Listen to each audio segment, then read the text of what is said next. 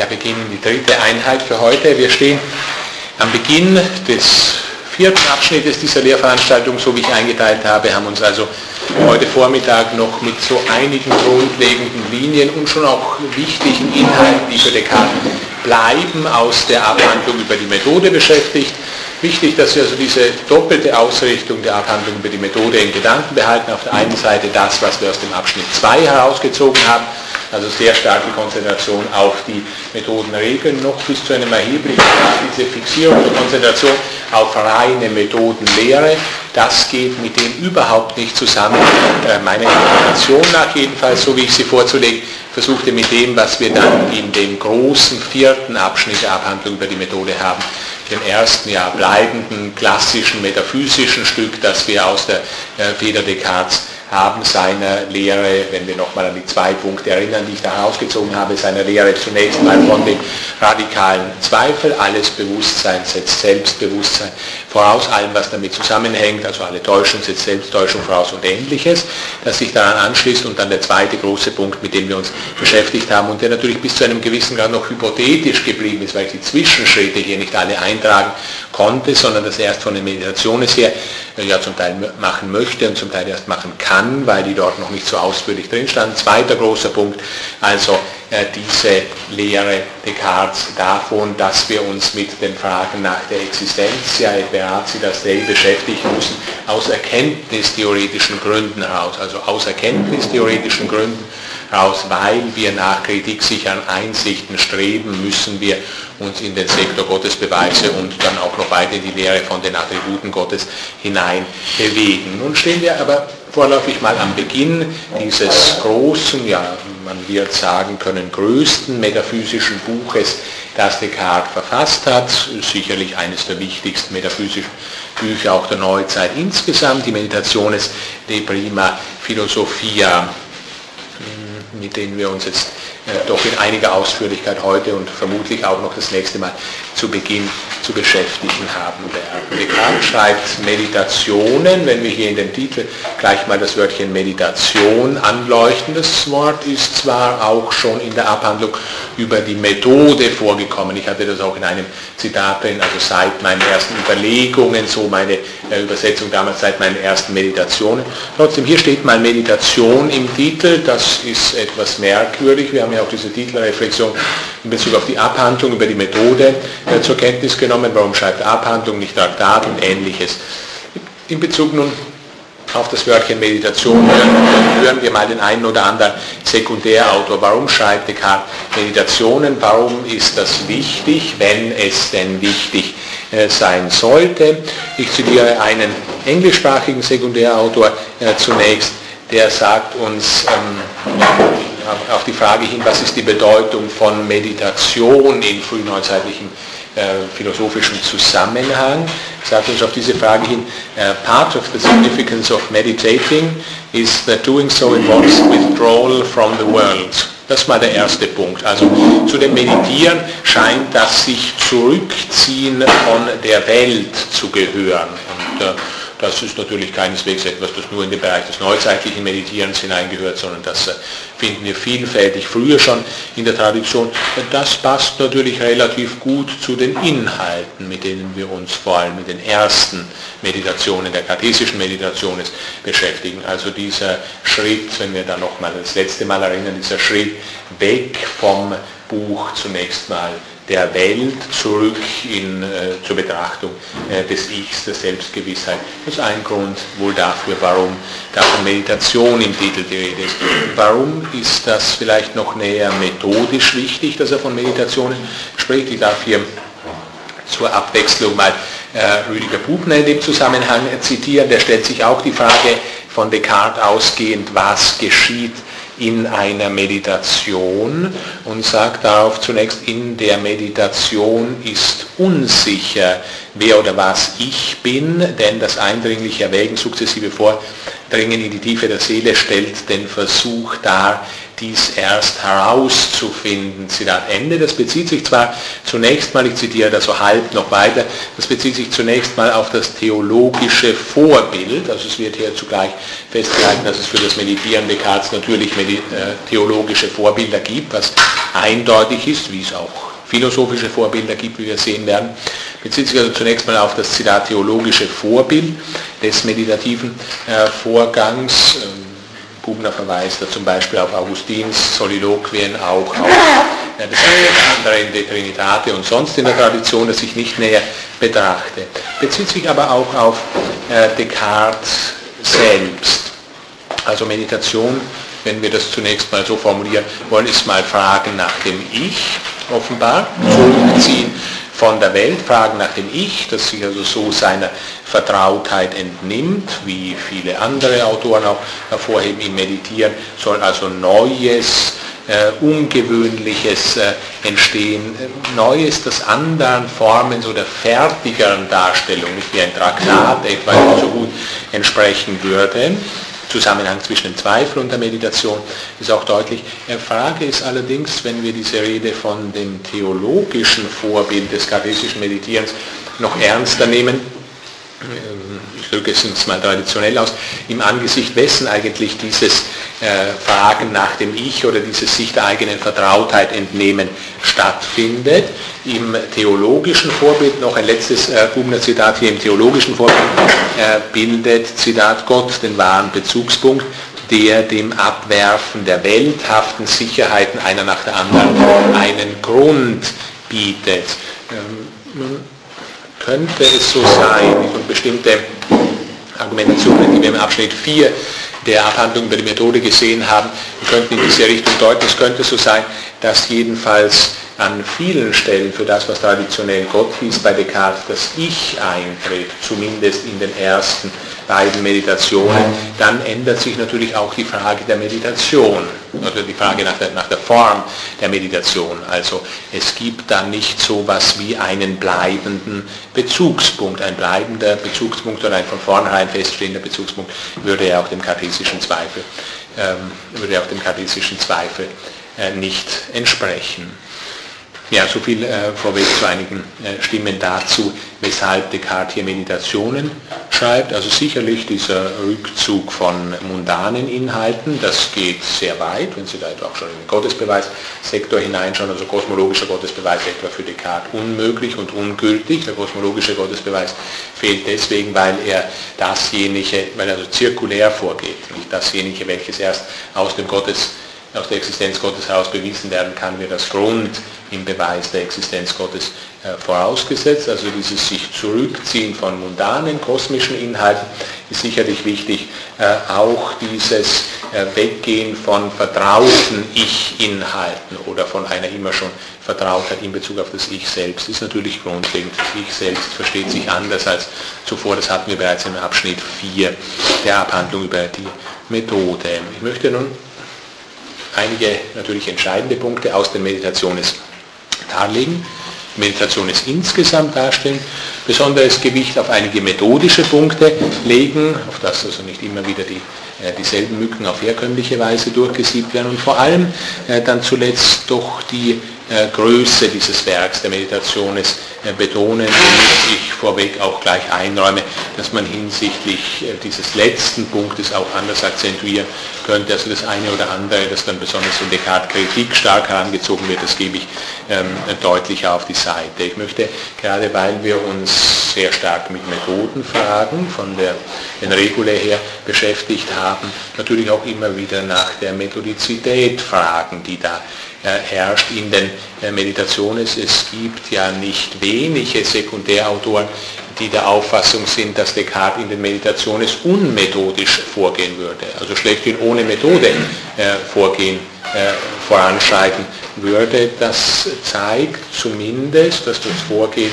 der Meditation nicht unter die Methodenformen gebracht werden kann, die wir beim frühen Descartes und auch noch in Abschnitt 2 der Abhandlung über die Methode gesehen haben. Ich bin bei der Meditation 1, bei der ersten dieser äh, sechs Meditationen, ziehe aber natürlich zur Abhandlung auch weitere Texte heran, die im Zusammenhang wichtig sind, also vor allem immer aus dem großen Bereich der Einwände und Erwiderungen und natürlich auch aus dem riesigen Bereich der Briefe Descartes aus dieser Zeit und äh, später, also bis zum Ende seines Lebens sind. Das kann man hier alles schon äh, heranziehen, gerade bei den äh, Dingen, die in den Meditationen 1 bis 3 vorgetragen werden, scheint es so zu sein, dass es keine wirkliche weitere Entwicklung im kartesischen Denken mehr gibt. Es gibt einige Punkte, die in den Meditationen abgehandelt werden, die er offensichtlich dann gegen Ende seines Lebens anders sieht, wie man vor allem von den von den Passion de l'âme her sehen kann. Vor allem sind es Dinge, die den, äh, die den Begriff Mensch angehen, diese Einheit von äh, Geist und Körper. Da gibt es gewisse Entwicklungen, aber was die Thematik Zweifel, was die Thematik Selbstgewissheit, Selbsterkenntnis und auch was die Grundzüge des ersten Gottesbeweises, der Gottesbeweistheorie angeht, da hat Descartes dann keine grundlegenden Veränderungen mehr vorgenommen hin zu den Meditationen schon, wenn Sie sich an das erinnern, was wir heute Vormittag gerade hatten, also gerade im Zweifelssektor haben wir einen deutlichen Unterschied, man muss sagen eine implizite Selbstkritik, die Descartes übt an seiner Abhandlung über die Methode in der ersten und zweiten Meditation. Ja, wichtig natürlich auch noch, das hatte ich jetzt vorher noch vergessen, ich hatte nur das Wörtchen Meditationes aus dem Titel dieses Werks angesprochen. Wichtig natürlich auch, dass es Meditationes de prima philosophia sein soll, also diesen alten, urältesten Ausdruck für die Fundamentaldisziplin von Philosophie hier zum Einsatz gebracht. Prote Philosophia, das Wort, das älter ist als Metaphysik und das sich bei Aristoteles selbst findet, also Prote Philosophia im Sinne von Aristoteles Metaphysik Gamma, das ist das, so das ist der Bereich, in den Descartes hier hineinsprechen möchte. Und der Titel dieses Werks geht ja noch weiter, ist recht korpulent gebaut, deswegen wird also meist nur von den Meditationen gesprochen, Meditation über die erste Philosophie, in denen zwei Dinge äh, thematisiert werden sollen, nämlich erstens die Existenz Gottes und zweitens, oder es wird nicht als erstens und zweitens bezeichnet, aber die Existenz Gottes und die Unsterblichkeit der menschlichen Seele, beziehungsweise wie Descartes dann eine Titelveränderung vorgenommen hat in der zweiten Auflage, die Existenz Gottes und die Abtrennbarkeit der Scoriston, die Abtrennbarkeit der menschlichen Seele vom Körper, also eine gewisse Einschränkung, eine gewisse Relativierung, was die Thematik Unsterblichkeit angeht, vermutlich zu Recht diese Titeländerung Erfolg.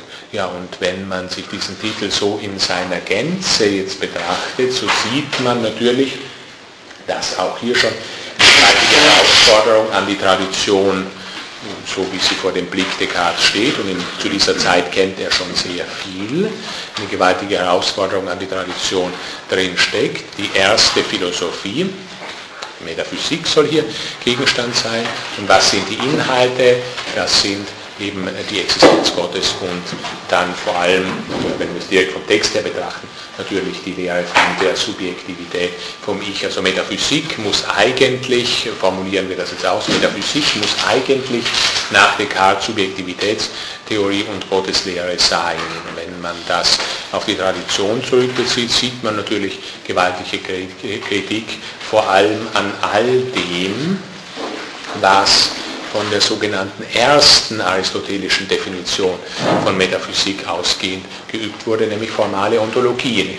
Wenn wir, diese zwei aristotelischen äh, Definitionen von Metaphysik vor uns aufstellen, Gamma 1 und Epsilon 1 der aristotelischen Metaphysik, also erstens Metaphysik als formale Ontologie und zweitens Metaphysik als Theologie, also Metaphysik als Theologie, so ist es zunächst mal sicherlich so, dass man von Descartes aus sagen kann, die zweite Definition von Metaphysik ist besser als die erste Definition Metaphysik. Metaphysik kann nicht formale Ontologie sein, und zwar vor allem deswegen, wie wir jetzt dann gleich von der Subjektivitätslehre her näher sehen werden, weil in aller Metaphysik als formale Ontologie das Ich oder das Denkende, das Subjekt von vornherein vergessen, und das kann man jetzt auch anders ausdrücken, verdinglicht als ein Gegenstand, als Bewusstsein und nicht als Selbstbewusstsein aufgefasst wird. Also, wir handeln dann davon, wenn man nur die reichsten Bestimmungen aus der Tradition ranziehen würde, wir handeln dann davon, was die Usia, die Substanz ist, wir handeln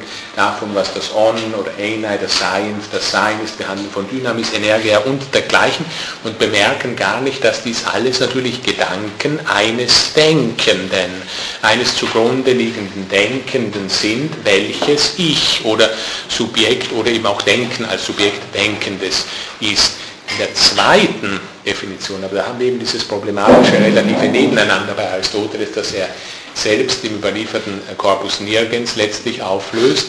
In der zweiten Definition ist es immerhin so, dass als der Gegenstand der Metaphysik von Aristoteles ausgezeichnet wird, ja, nehmen wir gleich eine der, der drei Definitionen Gottes aus Metaphysik Lambda, als das Denken des Denkens. Ja, das ist viel näher an dem dran, was Descartes nun unter Metaphysik inauguriert und sich vorstellt. Also zu sagen, der Gegenstand der Metaphysik, also der Fundamentalphilosophie schlechthin, muss die Noesis Noesios sein, das ist viel besser, so müssen wir von Descartes her sagen, als zu sagen, der Gegenstand der Metaphysik ist das Onheonos, das Seiende als Seiendes und das, was ihm an ihm selbst zukommt, wenngleich ähm, es da eben dieses problematische Nebeneinander gibt.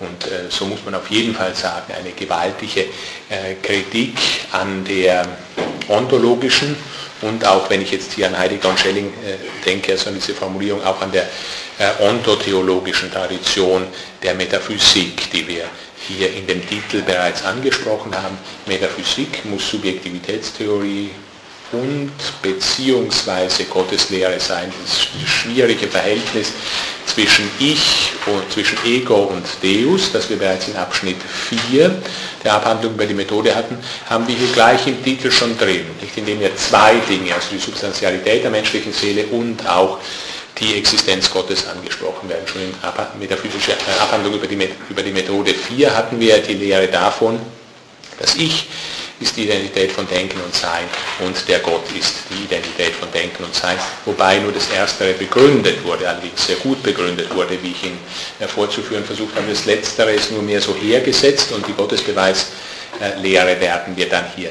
näher aufnehmen. Wir sehen aber jedenfalls einerseits gewaltige Kritik bereits an einer langen reichen metaphysischen Tradition im Titel enthalten, andererseits auch ein eigenes kartesisches Problem, gleich affirmierend Ego und Deus. Diese beiden Bestimmungen, die so scheint es so schwer zusammenzudenken sind, werden als die beiden, ebenso doch auch in einem relativen Nebeneinander, die beiden Inhalte dieser neuen äh, Fundamentalphilosophie zum Ausdruck gebracht. Und ich bin damit am Beginn der ersten Meditation. Womit beschäftigt sich die erste Meditation? Das ist die Zweifelsmeditation. Sie beschäftigt sich mit dem, wie dann gewöhnlich übersetzt wird, mit dem, woran man zweifeln kann. Wobei, wie so häufig Descartes äh, klüger und genauer ist, ja, kein Wunder, klüger und genauer ist als seine Übersetzer. Äh, Descartes schreibt hier Deis que in dubium revocari possunt. Also es soll hier um die Dinge gehen, die in den Zweifel zurückgerufen werden können. Mir scheint diese Wendung nicht äh, äh also sogar sehr, sehr gut zu sein, wie wir es hier bei Descartes haben. Es geht zusammen mit dem, was ich Ihnen im Zusammenhang der, Metaphysik, der Abhandlung über die Methode äh, dargelegt hatte, in Bezug auf das, dass die Sinne uns etwas glauben machen. Nicht, also nicht die Sinne täuschen, sondern sie machen uns etwas glauben. Also wir haben... Ähm, wir haben die eigentlich erforderliche Kritik an der Erkenntnisdignität der Sinneswahrnehmung ähm, gehemmt. Wir haben darauf verzichtet.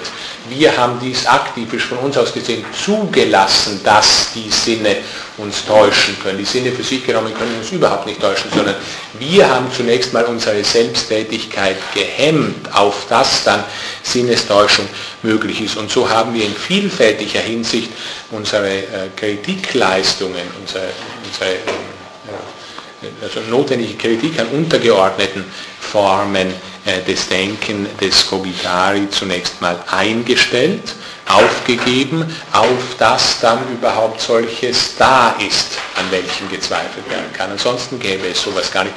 Natürlich ist das nicht zufällig, erinnern Sie sich nochmal an das, was wir äh, heute Vormittag hatten unter dem Titel Bedingungen der Möglichkeit des Irrtums, also gerade mit dieser Immersion der Seele in den Körper ist ein gewisses äh, äh, Kritikstornieren unmittelbar verknüpft. Also mit dem woran man zweifeln kann, beschäftigt sich die erste Meditation. Der Zweifel ist ganz offensichtlich gegenüber seiner Form in der Abhandlung über die Methode fortentwickelt worden, methodisch stufenmäßiger geworden, also es wird auch eindeutig, äh, ist auch immer wieder eindeutig die Rede, dass wir jetzt zu einem weiteren Schritt, einer weiteren Stufe äh, des Zweifels kommen und wir haben, ich sagte das am Vormittag, auch eine Selbstkritik äh, Descartes. Also die Abfolge der Zweifelsgründe, erstens ist nicht identisch mit der in dem vier Jahre älteren Wert und zweitens, und das ist natürlich systematisch noch viel wichtiger, Descartes ist nicht mehr der Auffassung, dass das Traumargument das Argument der Skeptiker wäre, das stärkste Argument, sondern es gibt deutlich stärkere Argumente. Es gibt solches, das völlig immun ist gegenüber dem Zweifelsargument Traum, das da seine Erkenntnissicherheit gar nicht einbüßt. Nun, man kann, wenn man, ähm, wenn man den charisischen Zweifelsgang zunächst mal so insgesamt betrachtet und bereits vordenkt an an diese erste absolute Einsicht, die wir ja schon kennen aus dem früheren Buch, diese Einsicht Chevons äh, donc je suis, dann kann man den Zweifelsgang so als einen Gang, ja natürlich des Denkens, und zwar, wie ich vorschlagen würde, als einen Gang des ständigen Einschränkens und Entschränkens zugleich von Erkenntnismöglichkeiten auffassen. Ich ähm, versuche Ihnen das ein wenig zu entwickeln. Descartes wird mit der Wahrnehmung beginnen, wird Wahrnehmung in ihrer Erkenntnisdignität einschränken und ist schon bei der nächsten Erkenntnisstufe, die heißt Einbildungskraft. Die Einbildungskraft wird eingeschränkt, schon, schon sind wir bei der nächsten äh, Stufe äh, des Denkens, nämlich bei Denken jetzt im eigentlichen Sinn. Und da kommen noch einige äh, weitere Zwischenstufen hinein. Also Zweifel ist zumindest Einschränkung der Erkenntnisdignität unterschiedlicher Formen von Cogitatio und als Einschränkung, Entschränkung, also Eröffnung von weiteren Erkenntnismöglichkeiten, die zunächst mal, als wir auf untergeordneten äh, Stufen des Denkens uns aufhielten, überhaupt nicht sichtbar werden. Klar, nicht indem man, es gilt über Descartes hinaus, natürlich ebenso, indem man einer oder indem wir einer Form unseres Erkennens seine Stelle zuweisen, indem wir sie momentanisieren, sodass sie also nicht mehr das ganze Feld beansprucht, sind wir über sie hinaus. Wir schränken uns zunächst mal kartesisch als sinnlich wahrnehmend ein zunächst in diesem Zweifelsgang beansprucht, nämlich die Sinneswahrnehmung das ganze Feld. Das ist, äh, glaube ich, wichtig, dieses festzuhalten. Es gibt immer wieder mal so Lektüren Descartes, wo man die Empfindung hat, ähm, der Interpret ähm, vermag sich nicht recht in den Gedankengang zu finden und vor allem nicht in das Ende des Gedankengangs zu finden, dass das Ich nämlich Denken ist. Und zwar warum nicht? Der Grund ist meist der, dass das Ich vorweg, also wenn ich recht sehe, dass das Ich vorweg so als eine Kiste vorgestellt wird. Nicht? Also wir haben mal das Ich als eine Kiste oder einen Behälter und da sind unterschiedliche Möglichkeiten schon drin und wir können da nach unterschiedlichem greifen. Nicht? Und wie soll es dann sinnvoll sein, zuletzt zu sagen, das Ich ist Denken, da gibt es doch vieles andere auch noch daneben. So geht aber Descartes nicht vor, sondern er ist zunächst mal nicht bei dem Ich als einem einem größeren Feld, sondern das Ich ist Sinneswahrnehmung. Also zunächst mal die unmittelbarste Form von Cogitare, die Descartes überhaupt zur Kenntnis nimmt, ist die Sinneswahrnehmung.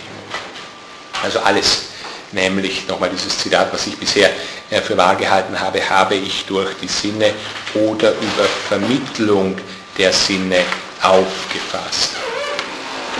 Ähm,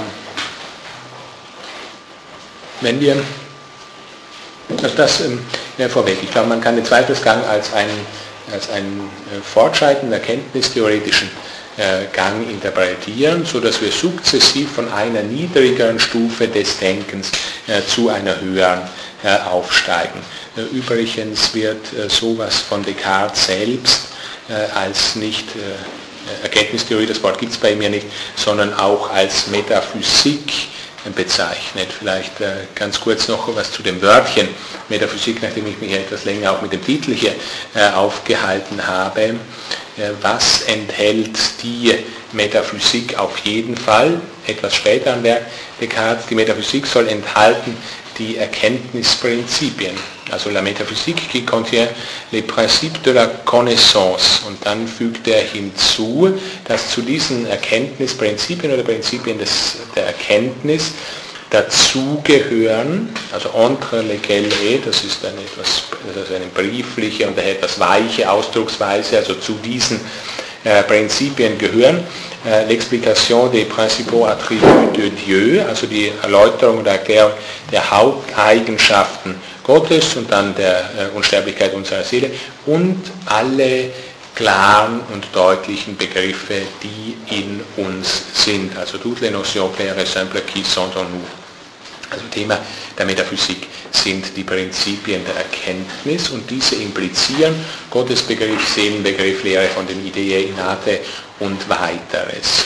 Ja, und äh, gerade diese Erkenntnisprinzipien werden über einige Strecken hinweg im Zweifelsgang, also der nicht nur ein negativer Gang ist, will ich damit sagen, sondern uns auch positiv sagt, wie sich Erkenntnisformen in uns aufeinander aufstufen. Genau diese Erkenntnisprinzipien werden über einige Strecken hinweg in dem Zweifelsgang auch dargelegt. Man spricht gewöhnlich, also gewöhnlich, jedenfalls sehr viele sprechen davon, manche sprechen auch von was anderem.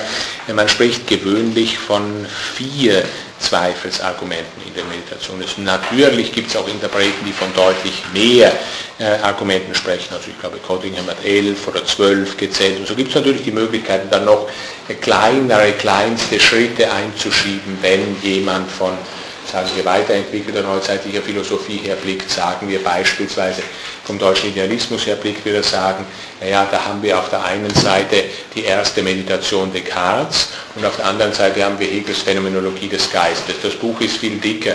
Also diese Kunst der kleinsten Schritte in diesem jeweiligen Gang der Verzweiflung scheint erheblich verfeinert worden zu sein. So gibt es natürlich viele Möglichkeiten, da noch einzelne zusätzliche selbst Weltauslegungen äh, und Interpretationen zwischen hinein einzutragen. Und man kann auch immer wieder zwischendurch fragen, wenn wir uns jetzt auf einer bestimmten Stufe des Zweifels äh, denkend, lebend bewegen, wie sehen wir dann die Welt? Also jede Stufe des Zweifels lässt sich natürlich als eine Weltansicht, Weltwirklichkeits, Gottesauffassung ausformulieren, was Descartes so nicht macht.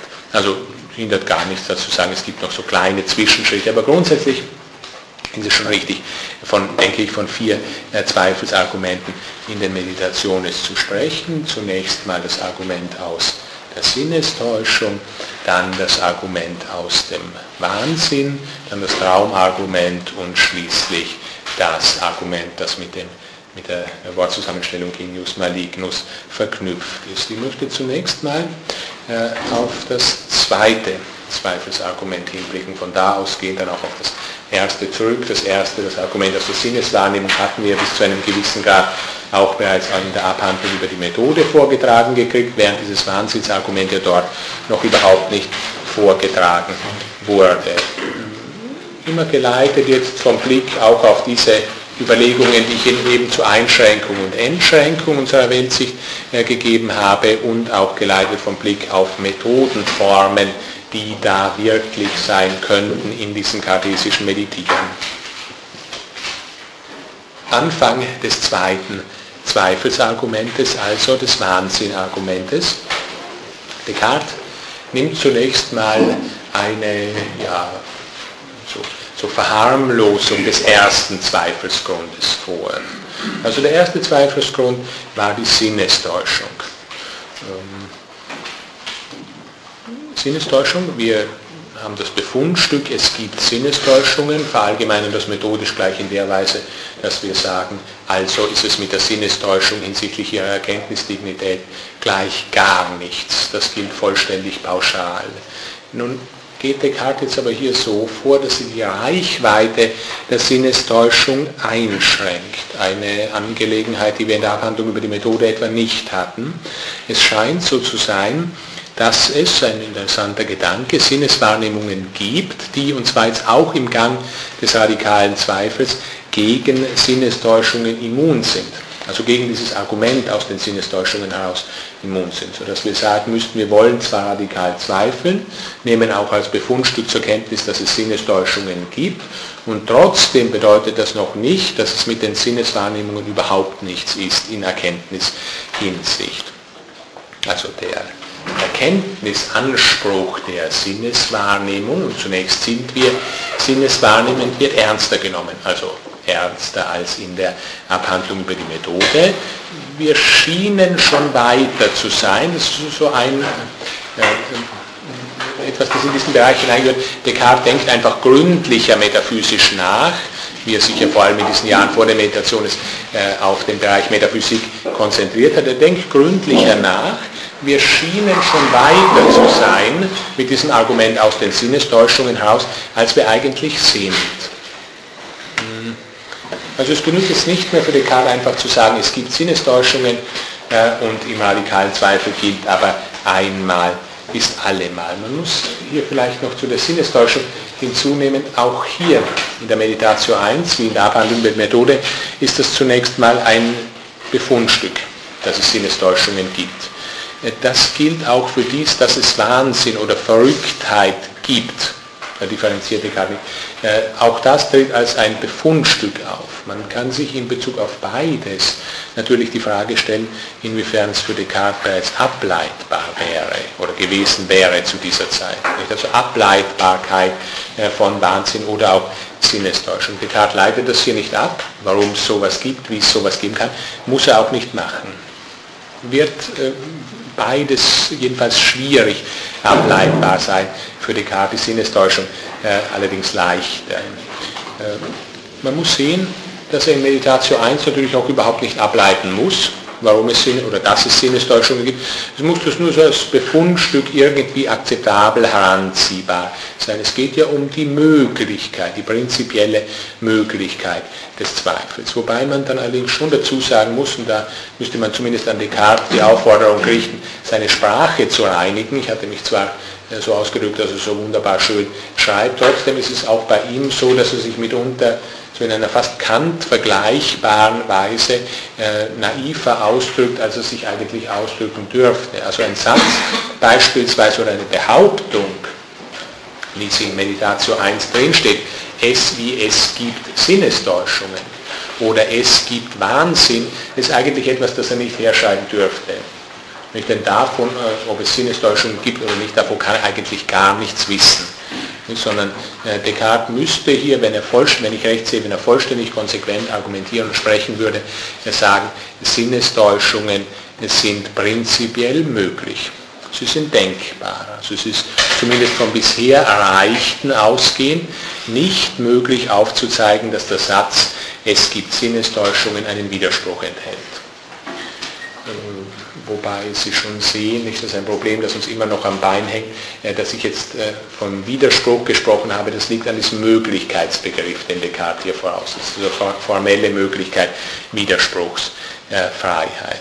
Das genügt, einen solchen Satz zu formulieren wie Sinnestäuschungen sind prinzipiell möglich, weil damit ist die Befundstückhaftigkeit des Befundstücks Sinnestäuschung weg. Wir haben es nur mehr mit prinzipiell Möglichem zu tun, in Bezug auf dessen Wirklichkeit wir ja gar nichts wissen können an dieser Stelle und auch überhaupt nichts behaupten müssen. Das ist jedenfalls denkbar und das äh, problematisiert bereits die Erkenntnisdignität der Sinneswahrnehmung. Grundsätzlich gilt dieses einmal ist allemal auch für den Zweifelsgang jetzt weiter und eben deswegen würde man vermuten oder vermuten können, jedenfalls wenn man das so prinzipiell formuliert, wie ich das jetzt machte, dass Descartes von dem ersten gleich zum letzten Zweifelsgrund äh, schreiten könnte. Ähm, das macht er aber nicht, sondern äh, er schiebt vielmehr einige Zwischenschritte ein, was mir wiederum wichtig ist, weil sich auf diese Weise eben der positive Sinn des Zweifels, also das, dass wir jetzt nicht nur auf ein absolutes Resultat auf negative Weise zugehen, sondern dass sich in diesem Zugehen auch unterschiedliche untergeordnete Schichten des Cogitare klären und in einen Ordnungszusammenhang äh, gesetzt werden, äh, weil das also nur auf diese, auf diese Weise ähm, deutlich wird und dargestellt werden kann. Ich sagte vorher, Descartes könnte von Zweifelsargument 1 zu Zweifelsargument 4 gleich springen. Da könnte man sich unterschiedliches Naives ausdenken, aber solches, das hier an der Stelle noch Gültigkeit beanspruchen könnte. Nicht? Also einfach zu sagen, mir fällt etwa ein, dass ich Denken in Analogie zur Sinneswahrnehmung fasse, wie das ja leider so viele in der Tradition gemacht haben, also Denken in Analogie zu Sehen vorgestellt. Ähm, und dann etwa gleich den Schluss angeschlossen, wie ich sinnlich wahrnehmend eingerichtet bin, so bin ich eben auch im Denken eingerichtet. Und damit kann ich natürlich denkend genauso getäuscht werden, wie ich sinnlich wahrnehmend getäuscht werden kann. Das wäre nun natürlich ein Analogie-Kurzschluss, nicht, wenn Sie sich an die diesbezüglichen Dinge auch erinnern, die ich beim ersten Block gebracht habe, schon aus der Regulärdirektion im Ingeni-Haus. Und Descartes wird auch in den Meditationen solche Überlegungen direkt widerlegen, allerdings später. Also noch nicht im äh, Zweifelsgang. Ähm, ja, aber Descartes geht also hier nicht so vor, sondern er versucht erkenntnistheoretisch äh, uns mehr zu geben. Er schiebt zunächst mal ein zweites und ein drittes Zweifelsargument ein. Hm. Hm.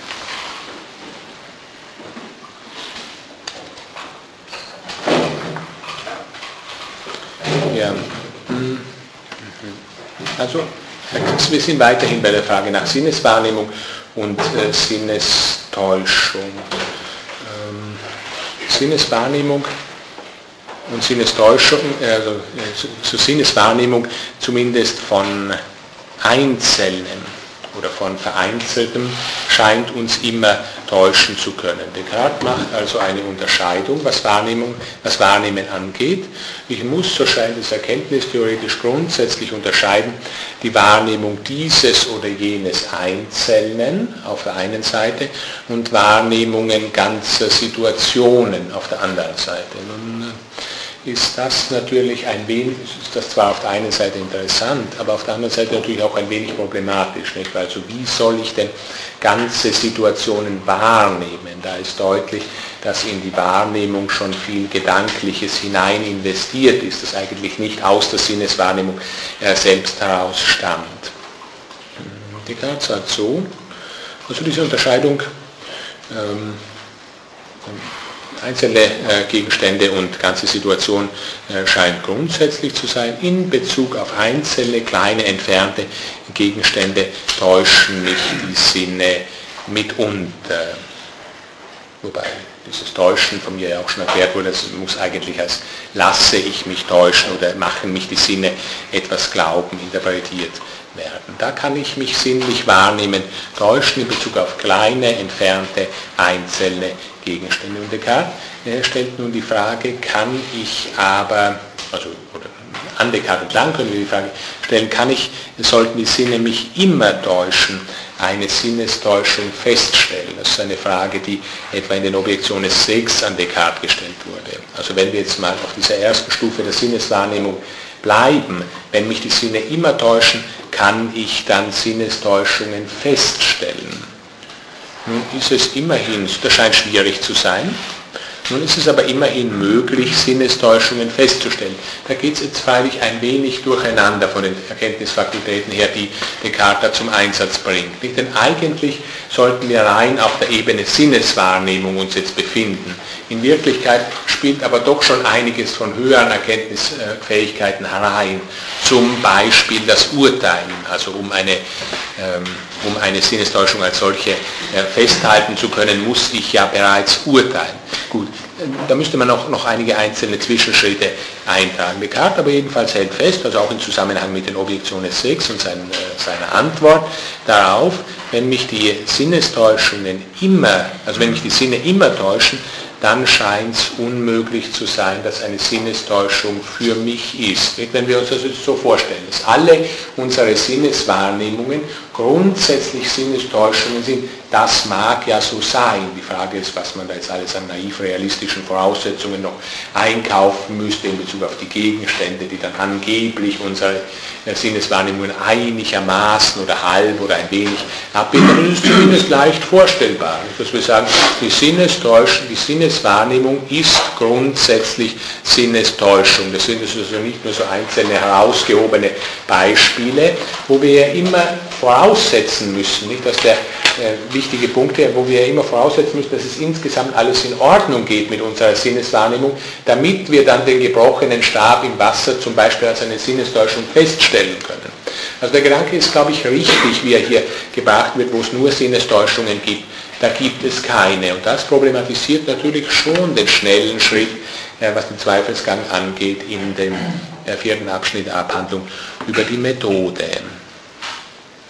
Ja, Descartes geht von da aus dann weiter zu äh, den weiteren Zweifelsargumenten Wahnsinn und Traum. Das kann man gleich, äh, also ich bleibe dann noch bei, in, in, diesem Abschnitt drin, aber wir können es gleich von diesem Satz, wo es nur Sinnestäuschungen gibt, da gibt es keine aus sehen. Für Wahnsinnige und für Träumende, ich blicke hier weiter in die Objektion 6 hinein, für Wahnsinnige und für Träumende scheint es keine Sinnestäuschung zu geben.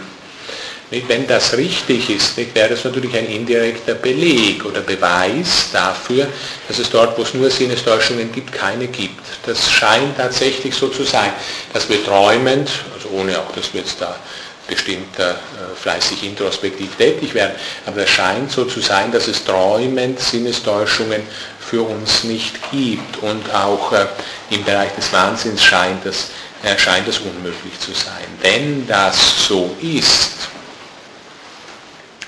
also dass jede Sinnestäuschung voraussetzt, dass es insgesamt, also was so Wahrnehmung ganzer Situation angeht, dass es insgesamt schon seine Richtigkeit hat mit unserer Sinneswahrnehmung, dann muss Descartes tatsächlich einen weiteren Schritt hier einschieben in seinem Zweifelsgang. Kann also nicht mehr einfach sagen, äh, einmal Sinnestäuschung, also sind alle Sinneswahrnehmungen Sinnestäuschungen, weil dies nämlich nicht denkbar ist, dass alle Sinneswahrnehmungen Sinnestäuschungen sind und ich zugleich eine Sinnestäuschung feststelle, was ja das Befundstück war, von dem wir hier ausgegangen sind. Es muss also, so scheint es mit Descartes, das Gebiet, innerhalb dessen Sinnestäuschung möglich ist, eingeschränkt werden. Es fällt nicht mehr mit dem Gebiet der Sinneswahrnehmung selbst zusammen. Also eine gewisse Momentanisierung, Einschränkung dieses ersten Zweifelsgrundes, des Zweifelsgrundes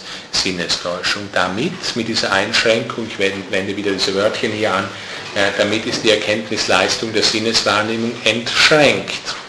Also die Sinneswahrnehmung ist doch erkenntnismäßig stärker, als das zunächst mal schien in dem äh, ersten großen metaphysischen Stück, das wir von Descartes haben in, in der Abhandlung über die Methode drin.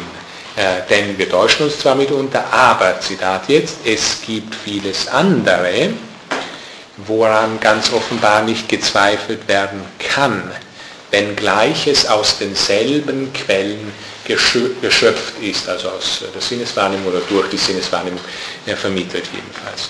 Äh, immerhin ganz erstaunlich, wir sehen hier, und auch das eine Revolutionierung des kardesischen Denkens im Verhältnis zur Abhandlung über die Methode, wir sehen, es gibt Wahrnehmungen, an denen nicht gezweifelt werden kann, wie Descartes sagt. Und zwar nicht gezweifelt werden kann, obwohl das Zweifelsargument, es wird dann schon an ihnen gezweifelt werden können, aber es kann jetzt an ihnen noch nicht gezweifelt werden, obwohl das Zweifelsargument Sinnestäuschung bereits zum Einsatz gebracht worden ist. Also prinzipielle Formulierung sogar, Wahrnehmungen, an denen nicht gezweifelt werden kann. Ähm, man sieht, wenn man das jetzt wieder erkenntnistheoretisch so im Sinne dieses positiven Ganges des Zweifelswegs interpretieren möchte, wie ich, wie ich darauf immer wieder hinzuweisen versuche, man sieht, wie stark der Erkenntnisanspruch der Sinneswahrnehmung dadurch geworden ist, dass wir das Befundstück Sinnestäuschung in sie aufgenommen haben.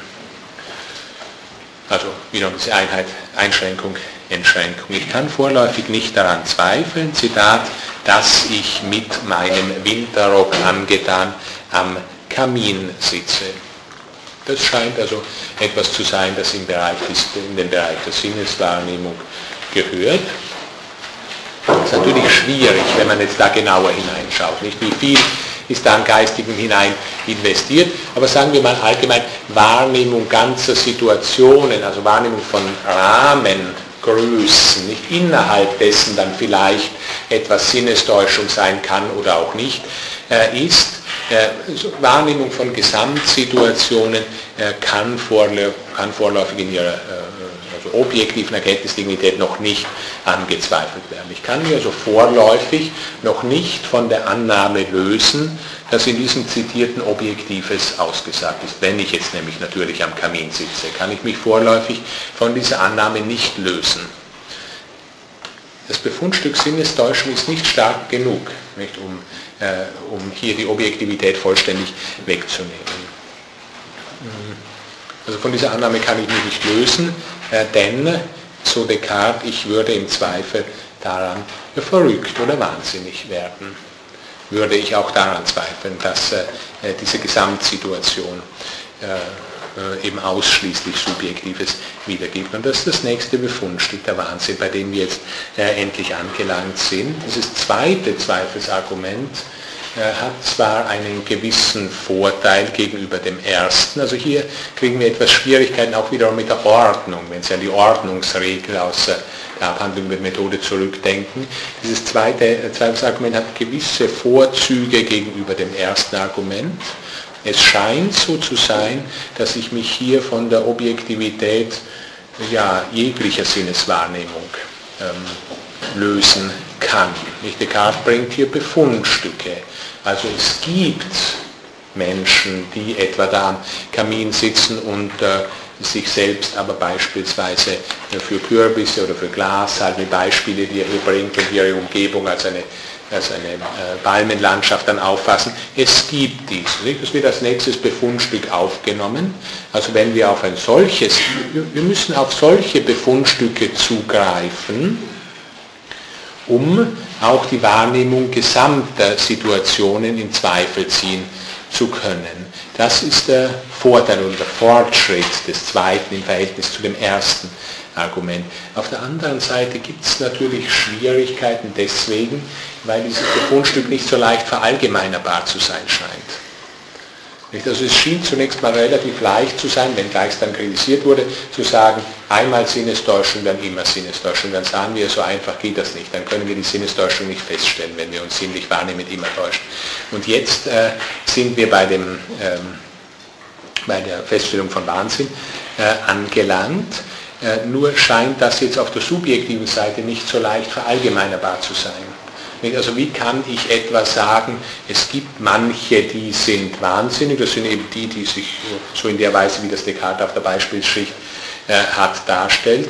Und was da einem, in Bezug auf einen zutreffen kann, kann ja grundsätzlich auf alle zutreffen. Nicht? Also dieses einmal ist allemal, müssen wir natürlich immer auch auf die subjektive Seite beziehen. Das ist zwar richtig von den grundsätzlichen Gedankengängen her, die Descartes in Bezug auf Radikalität und Methodizität des Zweifels entwickelt hat, aber es scheint trotzdem so zu sein, dass er dieses Argument nicht wirklich verallgemeinern kann.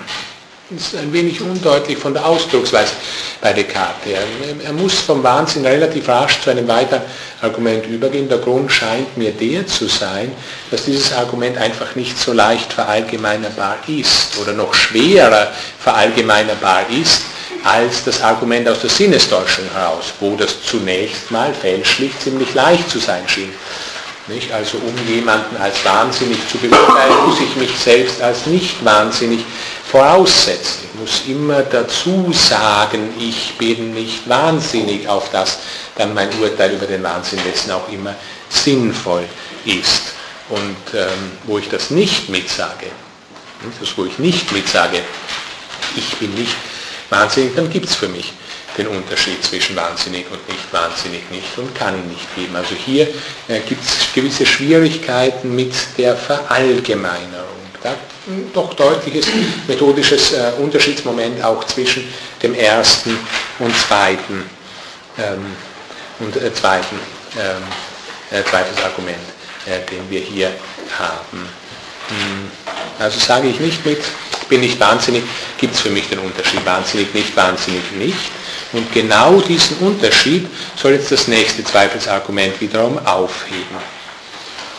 Und man sieht also an der Stelle was, sofort, man sieht an der Stelle was, dass der Schritt von einem Zweifelsargument zum nächsten mitunter jedenfalls auch der ist, dass an dem bisherigen Zweifelsargument gezweifelt wird. Nicht? So hatten wir das bereits in Bezug auf die Einschränkung des ersten, der Reichweite des ersten Arguments, Sinnestäuschung hin zu, ja, Täuschung, aber nur in Bezug auf kleine, einzelne Gegenstände. So jetzt auch hier. In diesem Wahnsinnsargument ist es so, dass der Unterschied äh, von wahnsinnig und nicht wahnsinnig noch da ist.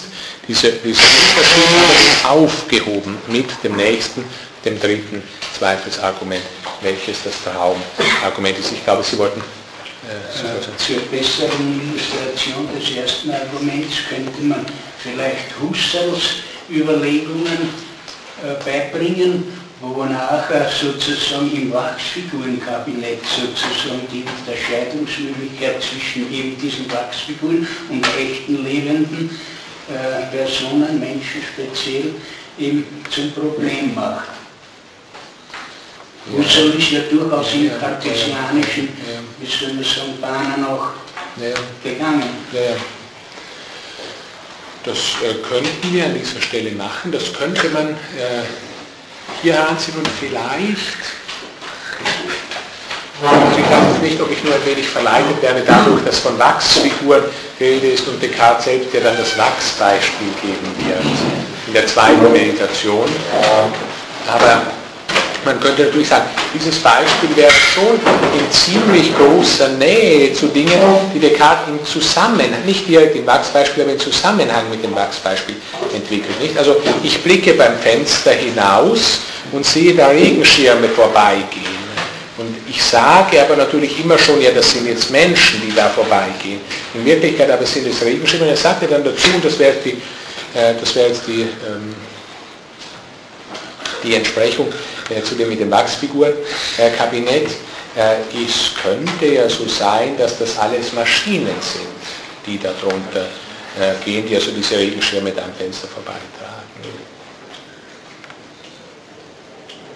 Oder trifft das das gar nicht, was Sie sagen wollten? Na schon, nur zu ein besseres Beispiel ja. als die, der gebrochene Staat, der ja wirklich nicht auf das Sinnestäuschung benutzt, sondern auf falschen Schlüssen des Verstandes. Ja, ja. Nun das, äh, ja, ja, gut, äh, jetzt sehe ich, ja, Sie, Sie, wollen, Sie wollen also ein Beispiel geben für etwas, das zumindest scheinbar urteilsfrei ist, oder wo wir uns zumindest leichter vorstellen können, ein urteilsfreies Auffassen. Ja. Vorprädikatives. Ja. Ja, ja. Gut, da, äh, insofern würde ich das einräumen, ist ein besseres Beispiel äh, dafür. Und da müssten wir dann natürlich in die Meditation 2 hineinsehen, eben gerade im Zusammenhang mit den Regenschirmen und dem Wachs, äh, wo sich ja zeigen wird, dass alles unser Sinneswahrnehmen doch auch schon, jetzt muss man aber genau formulieren, Schlüsse voraussetzt. Also nicht so ähm, Schlüsse enthält, also in sich selbst schlussmäßig organisiert oder geartet ist, aber zumindest Schlüsse voraussetzt. Das müssen wir dann von dort her nochmal näher betrachten. Aber Sie haben natürlich recht, man müsste hier zunächst mal, aber es geht ein wenig durcheinander. Ich will auch immer wieder mal sagen, es geht ein wenig durcheinander. Descartes müsste eigentlich sagen, ich bin sinneswahrnehmend. Nicht? Oder ich bin Sinneswahrnehmung zunächst mal auf der ersten Stufe, damit die Sache schön rein und ohne diese vielen Anreicherungen, die wir immer von äh, reicheren äh, Erkenntnisstufen her haben, äh, ohne also diese Probleme da mit einzukaufen. Das macht er nicht und so haben wir immer wieder die Schwierigkeit, er ist schon ein wenig weiter, als er eigentlich im Zweifelsgang sein dürfte. Aber wenn der gebrochene Stab eine Fehlleistung des Verstandes ist oder wäre, ja. dann dürfte diese Fehlleistung eine Fotografie nicht sein. Wenn ich diesen Stern fotografiere, hat er... Ja, zweimal fotografiert. Bitte? Du musst mal zweimal fotografiert. Ist ja wurscht. Im Wasser und aus dem Wasser herausgezogen. Ja, also gut. Äh, das ist natürlich jetzt auch ein Punkt, den man äh, noch berücksichtigen müsste, auch, auch wiederum von, alten, von, von dem her, was wir in der zweiten Meditation zum, äh, zum Wachse haben. Äh, es ist schon nicht einfach so, dass wir sagen können, also die Sinnestäuschung ist einfach Urteil. Es ist zwar richtig, dass die Sinnestäuschung Urteil ist, aber es ist anschauliches Urteil. Also das scheint mir tatsächlich, auch wenn ich schaue, gebrochen zu sein, das Zeug daher. Und, und selbst, ja, da könnte man, das ist natürlich sehr empirisch abgestuft, aber nochmal, weil wir das am Vormittag hatten, auf Kants Lehre vom transzendentalen Schein verweisen. Also es ist so, auch wenn ich jetzt weiß, dass der da nicht gebrochen ist, ich sehe ihn trotzdem gebrochen. Und deswegen kann man das Zeug dann auch von manchen äh, Seiten her eben so äh, fotografieren. Wie also, definiert äh, Descartes wahnsinnig und nicht wahnsinnig, mit welchem Recht, unter Anführungszeichen, ja. sagt ja, er wieder mit Anführungszeichen normal, ja. ich bin nicht wahnsinnig. Ja, also, Man kann daher einen Wahnsinnigen als wahnsinnig bezeichnen. das ist schon so, dass wir hier da praktisch, also in dieser ersten Meditation, da praktisch nichts dazu haben, außer dem, was sich auf der Beispielsschicht abspielt. Also ich sage einfach, ich kann mich von dem Gedanken, dass ich jetzt hier sitze und dass ich jetzt da so Tische befinden und so, davon kann ich mich nicht lösen. Zweifel da, daran würde ich wahnsinnig. Das ist natürlich interessant. Äh, die Beispielspunkte, die er hier nennt, sind, da greife ich jetzt ein wenig so leicht, den kommt heute noch vor, leicht in die Ideentheorie Descartes vor, das sind alles Ideen Adventitie, die er hier nennt. Also das sind alles erworbene und daher nicht wirklich grundlegende Gedankeninhalte. Also die, die Farben und die Größen und alles, das ist ja alles erworben. Aber von diesen Vorstellungen kann ich mich zunächst mal nicht lösen. Ich würde im Zweifel daran äh, wahnsinnig werden, wir werden überhaupt nicht wahnsinnig im Zweifel daran, wie wir Descartes von später her wissen. Nicht? Also salopp gesagt, der Zweifelsgang ist natürlich auch ein Befreiungsgang. Nicht? Also von all dem lerne ich abstrahieren. Dadurch werde ich noch längst nicht wahnsinnig, dass ich beispielsweise der Auffassung bin, das ist nur ein wahrgenommen werdendes und nicht die, die ja, vielleicht materialistisch vorgestellte wahrhaft wirkliche Wirklichkeit. Aber auf dieser Stufe scheint es so zu sein. Und äh, die, Descartes hat hier in Wirklichkeit keine Argumente, wo er äh, sachliche Abgrenzung zwischen wahnsinnig und nicht wahnsinnig vornimmt. Man muss immer überlegen, wo kann man oder auf welcher Ebene kann man ihm das sowas vorwerfen. An der Stelle glaube ich nicht. nicht? Also, also solange wir selbst als Denken so verwachsen sind, erstens mal mit vielen unserer Ideen Adventitie, also mit vielen unserer erworbenen Ideen, und zweitens, solange diese Ideen von so, jetzt greife ich das wieder vom Vormittag auf, von so äh, unwiderstehlicher, vergegenständlichender Kraft sind, nicht, dass ich gar nicht anders kann, als zu sagen, nein, das ist jetzt nicht nur ein ja, mir gegeben sein von Sinnesdaten, sondern da ist ein Tisch. Solange das so ist, muss ich sagen, also wenn jetzt jemand sich im Unterschied zu praktisch allen anderen hier befindet und äh, dann eben sagt, nein, das ist kein Tisch, sondern das ist ein Kürbis, dann muss ich den Unterschied von wahnsinnig und nicht wahnsinnig machen. Wie? Ja, ja, ja. Wobei Historiker gerade jetzt in erkenntnistheoretischer Hinsicht kein gutes Vorbild für Descartes sind. Aber natürlich insofern, als es sich um einen Befreiungsgang hier handelt. Da kann man Epoche üben diesbezüglich. Also äh, was nun Ableitung des Wahnsinns selbst äh, angeht, äh, paar wenige Punkte habe ich ja am Vormittag gegeben, diese wichtigen Unterscheidungen, der, der Wahnsinn ist, hat nicht die Vernunft, sondern den Gebrauch der Vernunft verloren und ähnliches. Ähm, ein wenig was werden wir von der letzten Zweifelsmeditation, also von der letzten Meditation, von der sechsten Meditation her diesbezüglich noch äh, sagen können, aber gründliche Ableitung äh, solcher Erscheinungsformen hat er hier nirgends. Ja, den Unterschied, die, also die Aufhebung des Unterschieds zwischen nun wahnsinnig und nicht wahnsinnig, die vollzieht Descartes jetzt, oder die vollständige Verallgemeinerung des Wahnsinns, die auf Wahnsinnsebene nicht funktioniert hat, wie wir gesehen haben, die vollzieht Descartes nun mit dem nächsten, mit dem dritten Zweifelsgrund, und damit bin ich auch bei dem nächsten Abschnittchen, nämlich beim Thema Traum angelangt, schönes Thema, natürlich auch äh, also sagen wir vor dem 20. Jahrhundert war es ein schönes Thema, also ein schönes Thema, äh, das natürlich ganz weit in die Tradition zurückgeht, zu den ältesten Überlegungen überhaupt, die uns erhalten sind, auch in erkenntnistheoretischer Hinsicht, denken Sie an Platons Theaitetos oder auch an anderes, sogar schon vor platonisches Heraklit wiederum, den man hier äh, nennen kann, eine äh, ganz wichtige Bestimmung in erkenntnistheoretischer Hinsicht. Ich muss hier doch mal ein wenig äh, philosophiegeschichtlich zurückgreifen, hoffentlich auch etwas mit äh, systematischem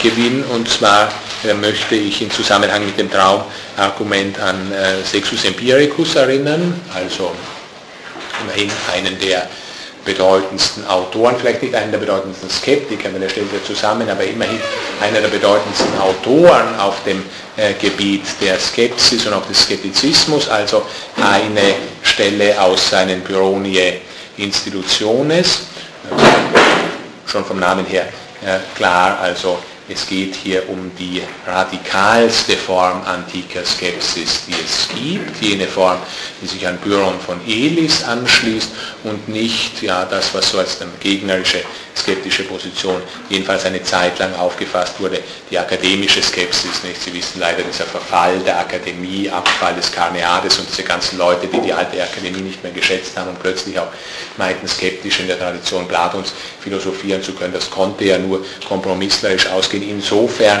natürlich die Pyroniker die grundlegendsten, die äh, radikalsten, konsequentesten wenn man sowas sein kann, Skeptiker der Antike, jedenfalls der Tradition, vielleicht insgesamt. Und da jetzt mal die folgende Stelle. Entsprechend dem Schlafen oder Wachen entstehen verschiedene Vorstellungen. Da wir so, wie wir im Schlaf vorstellen, wachend nicht vorstellen und wie wir wachend vorstellen, es nicht auch im Schlafe tun, sodass, hier jetzt die Konklusio, die Wahrheit oder Unwahrheit den Vorstellungen nicht schlecht hinzukommt, sondern nur in bestimmter Beziehung, nämlich bezogen auf Schlafen oder Wachen. Zu dieser Wortzusammenstellung Wahrheit, die den Vorstellungen zukommt, müssen Sie sich wieder an das vom Vormittag erinnern. Das ist ja eigentlich zunächst mal eine Sache, die man sinnlos auffassen könnte, Wahrheit oder Falschheit. In der Vorstellung, da habe ich am Vormittag die Erläuterungen ja eingetragen. Aber Wahrheit, Unwahrheit nicht schlechthin einer Vorstellung oder vielleicht auch einem Urteil, einer Auffassung zukommen, sondern nur in bestimmter Beziehung, bezogen auf Schlafen oder Wachen. Und das Zitat noch fortgesetzt, mit Recht sehen wir also den Schlaf, was im Wachen unwirklich ist, weil es nämlich nicht schlechthin unwirklich ist. Denn es existiert im Schlaf. Ebenso wie das Wache existiert, auch wenn es im Schlafe nicht existiert. Zitat Ende. Nun ist das sicherlich ein Spitzenpunkt, ein sehr wichtiger Punkt der pyrrhonischen äh, Skepsis. Äh, Descartes selbst kennt den Text vermutlich, also es ist zwar nicht so, dass er Sextus Empiricus äh, zitieren würde, aber er kennt zu dieser Zeit sehr viel. Und es ist zumindest so, dass er direkt den Pyrrhonismus, allerdings nur einmal, so viel ich weiß, so viel mir jetzt gerade gegenwärtig ist, spricht Descartes direkt den Pyrrhonismus an, in dem späten Text, den ich jetzt nur in diesem Punkt hier kurz heranziehe, in der Recherche de la Vérité, äh, da ähm, ist eine Gegenfigur zu Descartes. Das ist dialogartig äh, gestaltet, dieses Schriftchen. Und da gibt es so ein, eine Gegenfigur zu Descartes. Epistemon heißt der, ein Vertreter ja, vorkartesischer, also sagen wir im Wesentlichen äh, aristotelischer oder aristotelistischer Metaphysik. Der spricht von der Unsicherheit der Pyrrhoniker, l'incertitude des Pyrrhoniens. Und er sagt diesbezüglich, äh, also das ist eine das ist eine schwierige Sache und es scheint mir nicht möglich, dass man da festen Stand gewinnt. Also c'est un nom profond où il ne me semble pas qu'on puisse trouver pied, sagt er hier. Ähm, und Descartes antwortet, also die Figur, die dafür Descartes steht, antwortet ihm dann darauf, dass der Versuch der Zweifelsvermeidung in die Irre führt. Also damit auch ähm, implizierend traditionelles metaphysisches Philosophieren hat sich im Wesentlichen, man kann das so in so manchen Einteilungen, nicht hier Dogmatismus, dort Skeptizismus, auch noch finden, hat sich so in Gegenstellung zum Skeptizismus aufgefasst. Also gewissermaßen, wir müssen auch apologetische Weise tätig werden, wir müssen versuchen, die Skeptiker zu widerlegen, ist ja so eine andere, als eine andere Position aufzufassen. Das ist falsch nach Descartes. Also der Versuch der Zweifelsvermeidung für den Irre im vollständigen Zweifel, so in der Recherche de la Vérité, erreichen wir absolutes Wissen. Und zunächst mal bei Sexus Empiricus, an der Stelle, die ich äh, zitiert habe, geht es natürlich mal um das Stehenbleiben beim Skeptizismus.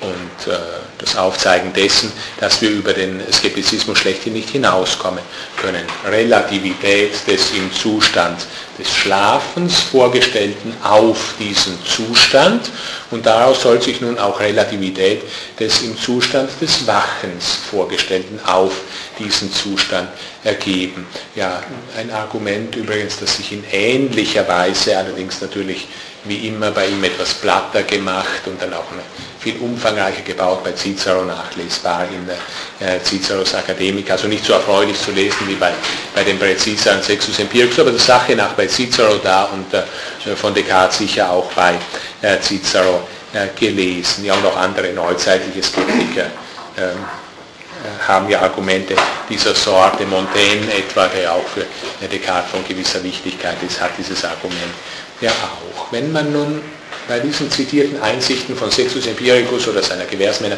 äh, stehen bleibt, da äh, resultiert offenbar alles Argumentieren, alles Denken, alles Vorstellen ist relativ auf ihm vorausgesetzte Zustände, Ansichten und so weiter. Oder wird jedenfalls so aufgefasst. Nicht alles, was wir äußern können, was wir meinen, auffassen, ist eben relativ auf bestimmte vorausgesetzte, als vorausgesetzt angenommene Zustände. Und unsere Ansichten, unser Denken drückt dann eben nur einen solchen vorausgesetzten Zustand aus und nicht einen bestimmten äh, im ausgedrückten Inhalt an ihm selbst. Ja, würde man dieses, diese Reflexion äh, vollständig radikalisieren, so wäre man in der Tat dann letztlich bereits bei Descartes Genius Malignus Argument der Entschränkung des Traumarguments.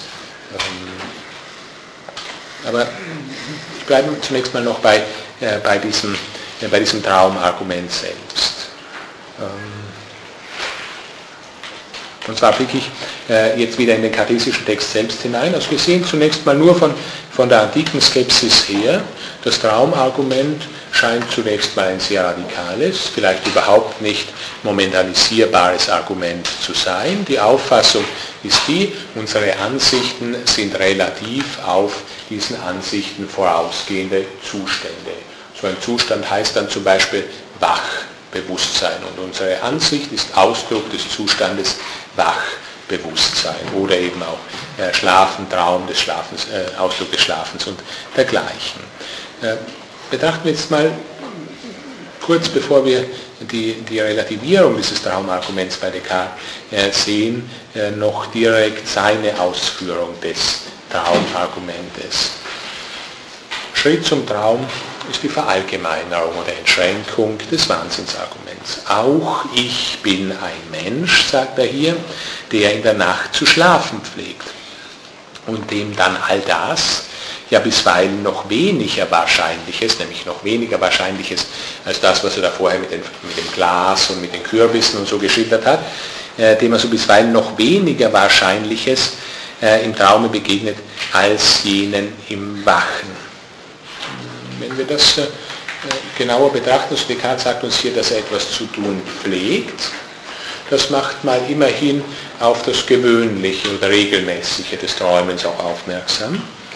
Also es sind nicht so bei Descartes, ähm, wenn wir jetzt mal von diesem einen Erweckungserlebnis absehen, es sind nicht so ganz außerordentliche Zustände oder ganz äh, überaus Seltsames, das uns zum Denken äh, bringt, das Schwierigkeiten macht oder Zweifel hervorruft, äh, sondern etwas, was gewöhnlich eben nicht thematisch wird. Descartes spricht von all dem, was jenen den Wahnsinnigen im Wachen begegnet. Und vermittels des Traums jetzt, oder des Gedankens des Traums, gilt genau das, was vorher für einige, nämlich für die als wahnsinnig bezeichneten, galt nun für alle. Also wir sehen, mittels dieses weiteren Arguments wird vollständige Verallgemeinerung oder Entschränkung des vorhergehenden Arguments zu Wege gebracht. Und diese vollständige Verallgemeinerung ist ja schon angelegt in der Radikalität des Zweifels auf jeder dieser Stufen hier. Ja, Descartes müsste nun natürlich an der Stelle, weil Sie vorher nach dem Wahnsinn fragen, auch näher zeigen, wie denn, oder man könnte an ihn fordern, näher zeigen, wie denn Traum möglich ist oder was Traum ist. Wir sehen hier wenige Hinweise zunächst, also Abstraktheit des träumenden Bewusstseins sehen wir dann in der, in der letzten, in der sechsten Meditation äh, abgehandelt. Nicht? Der Traum ist zu allen möglichen Formen, auch sehr seltsamen Formen geöffnet, ist also durchlässiger für seltsame Inhalte als unser Wachbewusstsein. Wir sind schlafend passiver, als wir wachend sind. Descartes spricht hier deswegen auch von einem Erleiden, also von einem Party. Das, was ich hier übersetzt hatte mit im Traume begegnet, also was wir im Traume äh, erleiden. Ja, und äh, auch dieses Erleiden aber hat nun weitere Voraussetzungen nach Descartes, und zwar Voraussetzungen, wenn sie entwickelt werden, die zeigen, dass das Traumargument nicht das Zweifelsargument äh, schlechthin sein kann. Also zunächst mal aber, wenn wir noch beim Traumargument selbst bleiben, klar, der Traum scheint wichtig zu sein für Descartes, unverzichtbar in dem, äh, in dem Zweifelsgang. Warum? Im Traum treten und zwar für jeden Gewissheit und Wahrheit, zumindest in der, in der Rückschau, äh, klar auseinander. Also bloße Gewissheit, eben dieses etwa, dass ich mit meinem Winterrock am Kamin sitze, diese bloße Gewissheit hilft jetzt nicht mehr, um die Erkenntnisdignität von Sinneswahrnehmung oder von irgendwas zu unterstützen, falls überhaupt jemals einem Denker geholfen haben sollte, eine solche Gewissheit. Alles, was ich jetzt tue und denke, kann in, den Traum, in die Form des Traums aufgenommen werden. Das ist alles ist wichtig. Also das ist grundsätzlich möglich. Alles das, was jetzt Inhalt meines Bewusstseins ist, als Inhalt eines träumenden Bewusstseins aufzufassen. Also wir träumen oder Somnier muss wir sind träumen, so würde ich das fast noch eher übersetzen wollen, sagt Descartes an dieser systematischen Stelle in dem Zweifelsgang. Also wir kennen an der Stelle tatsächlich keinen Unterschied zwischen Traum und Wache und vermögen zunächst mal keinen anzugeben von dem bis hierher entwickelten her. Das ist so eine Fangfrage oder Frage, die dann vielfältig auch noch später als besonders wichtig gestellt wurde, auch nach Descartes, was ist denn das Unterscheidungskriterium zwischen Traum und Wachen? Ja, also von später weiterentwickelten Voraussetzungen her wird Descartes sich zum Unterschied zwischen Traum und Wachen äußern, von der Meditation, in der Meditation 6 nämlich, wo so einige Probleme gelöst werden oder angegangen werden, zumindest die in der ersten Meditation aufgetreten und dort nicht beseitigt worden sind. Also da wird Descartes gerade von der Bestimmung der Idee Inate her natürlich schon gewisse Gründe dafür haben, äh, angeben können, wie wir Traum und Wachen äh, voneinander unterscheiden können. Vorläufig aber gilt alles, was ich jetzt tue und denke, kann in die Form des Traums aufgenommen werden. Und damit ist natürlich für Descartes der Objektivitätsanspruch meiner Gedanken vorläufig pauschal eingezogen. Also Objektivitätsanspruch meiner Gedanken. Er spricht eigentlich von Gedanken. Äh, nochmal das Zitat hier. Ich erinnere mich, Zitat, träumend von ähnlichen Gedanken, also äh, as milibus cogitationibus getäuscht worden zu sein, wie er sagt. Zweifelsgrund, Wahnsinn ist entschränkt und Träumen bedeutet zunächst mal prinzipiell, wenn man das mit Kant jetzt ausdrücken würde, bloß mit Vorstellungen spielen. Nicht also willkürlich mit äh, Begriffen, Gedanken spielen, gar keine Erkenntnis von Gegenständen, nichts auch nur an einem Objektiven zu erreichen, äh, zu erkennen. Und natürlich, ich kann vorderhand Traum und Wachen nicht voneinander unterscheiden. Also wir sehen, Descartes denkt hier mal gründlich über den Traum nach. Man kann da natürlich auch an etwas denken. Es ist zwar nicht nur Descartes-spezifisch, da ist die Frage, wie stark man daran denken sollte. Man kann auch daran denken, da können Sie sich auch an den ersten äh, Blogtag erinnern, wie wichtig äh, für Descartes der Ausdruck des Erwachens für das Erkennen ist. Also über diese Traumwelt oder über diese Stufe müssen wir auf jeden Fall, wenn wir denken wollen, äh, hinausgehen. Also denken wir über den Traum nach, dann wird uns das, was vorher Wahrheit war, zur bloßen Gewissheit. Und Gewissheit heißt zunächst mal prinzipiell falsche Gewissheit, also solche, in der Gewissheit und Wahrheit einander nicht entsprechen. Zitat Descartes, nachdem er also dieses äh, Traumargument dargestellt hat, gerade als Verallgemeinerung des Wahnsinnsargumentes, denke ich hierüber aufmerksamer nach, über den Traum nämlich, so sehe ich klar, dass das Wachen vom Traum niemals durch sichere Kennzeichen unterschieden werden kann. Und das macht mich so stutzig, also wieder mal ein, eine Form des Staunens hier im Zweifel, dass ich gerade dadurch fast in der Meinung bestärkt werde, ich träumte. Also wir haben zu Ende, wir haben vorläufig prinzipielle Unterschiedslosigkeit von Traum und Wachen erreicht, Entschränkung des Wahnsinnsarguments. Da Unterschiedslosigkeit von Traum und Wachen ist zunächst im radikalen Zweifel eine solche zugunsten des Traums also des prinzipiell möglichen vollständigen Auseinanderfalls äh, von Wahrheit und Gewissheit. Und was Descartes nun als ähm, folgende Überlegung anstellt, also als hinausgehen über das Traumargument als das Zweifelsargument, das ist jedenfalls auch als Selbstkritik zu interpretieren. Wir haben in der Abhandlung mit der Methode gesehen, dass er dort das Traumargument als das stärkste und letzte Argument angeführt hat. Das ist falsch, also von dem Descartes, das so zu machen, von dem Descartes der Meditationes her. Wir haben keineswegs an allem gezweifelt, wenn wir dieses Traumargument gebracht und auch verstanden haben, nachdem wie Descartes jetzt vier Jahre später argumentiert. Ähm, wir haben die Unterschiede, und zwar wie macht er das? Wir haben die Unterschiedslosigkeit von Traum und Wachen zugunsten des Traums erreicht, aber Descartes reflektiert es auf diese Unterschiedslosigkeit die hat einen Inhalt. Oder der Traum, der die Unterschiedslosigkeit von Traum und Wachen vor der Hand ist, hat einen Inhalt. Oder jetzt anders ausgedrückt, es gibt solches, an dem wir weder träumend noch wachend vorbeikommen. Also solches, das wir weiterhin vorausgesetzt haben, auch wenn wir träumen oder auch wenn wir nicht wissen, ob wir jetzt wachen oder träumen.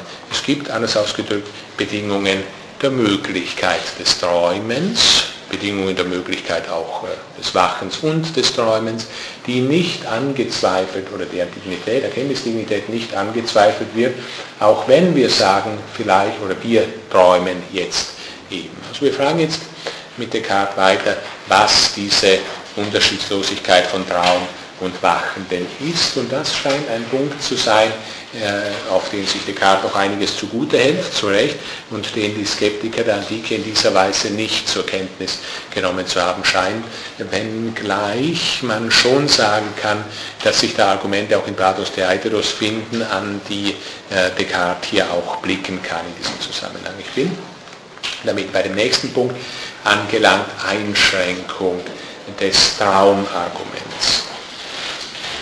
Das Traumargument war, wir haben es gesehen, die Einschränkung des Wahnsinnsarguments. Jetzt wird das Traumargument selbst betrachtet und damit beschränkt. Descartes zeigt uns, dass der Traum ein unselbstständiges ist. Wobei, klar nicht, ich sagte ja vorher äh, etwas in Bezug auf, äh, auf, die Zeit vor dem 20. Jahrhundert. Es ist nicht so, dass es jetzt da um äh, Tagesreste oder ähnliches geht, auf die er hinweist, die vielleicht psychologisch erforderlich sind, auf das wir bestimmtes träumen können, hm, sondern wir bleiben vollständig in eine Traumwelt versunken, haben also den Unterschied von Traum und Wachen nicht, sondern fragen und fragen mit Descartes nach logischen Voraussetzungen des Träumens, in dem Wachen und Träumen enthalten sind, weil wir den Unterschied von beiden nicht kennen. Also Bedingungen der Möglichkeit des Träumens. Ähm, Descartes fragt nach dem äh, für oder dem dem Bewusstsein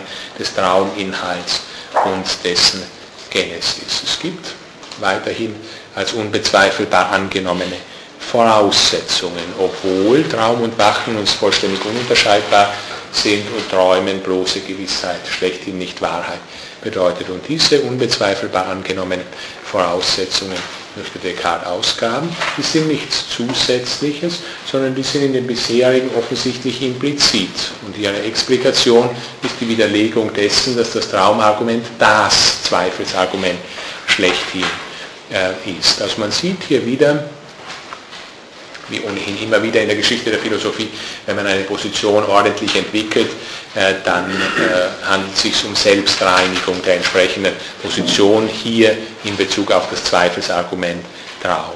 Also Descartes legt jetzt eine Gedankenschicht frei, die gegen den Unterschied von Träumen und Wachen immun ist, die also das Traumargument beschränkt und damit das Denken die Freiheit einschränkt. Ähm, Descartes möchte uns zeigen, dass das Denken nicht Und das scheint doch vorausgesetzt zu sein, auch für diese Sextus Empiricus-Fassung äh, des Traumarguments, die ich Ihnen zitiert habe. Descartes äh, zeigt uns hier, dass das Denken nicht unter bestimmten anthropologisch zu fassenden Momenten wie Traum und Wachen steht.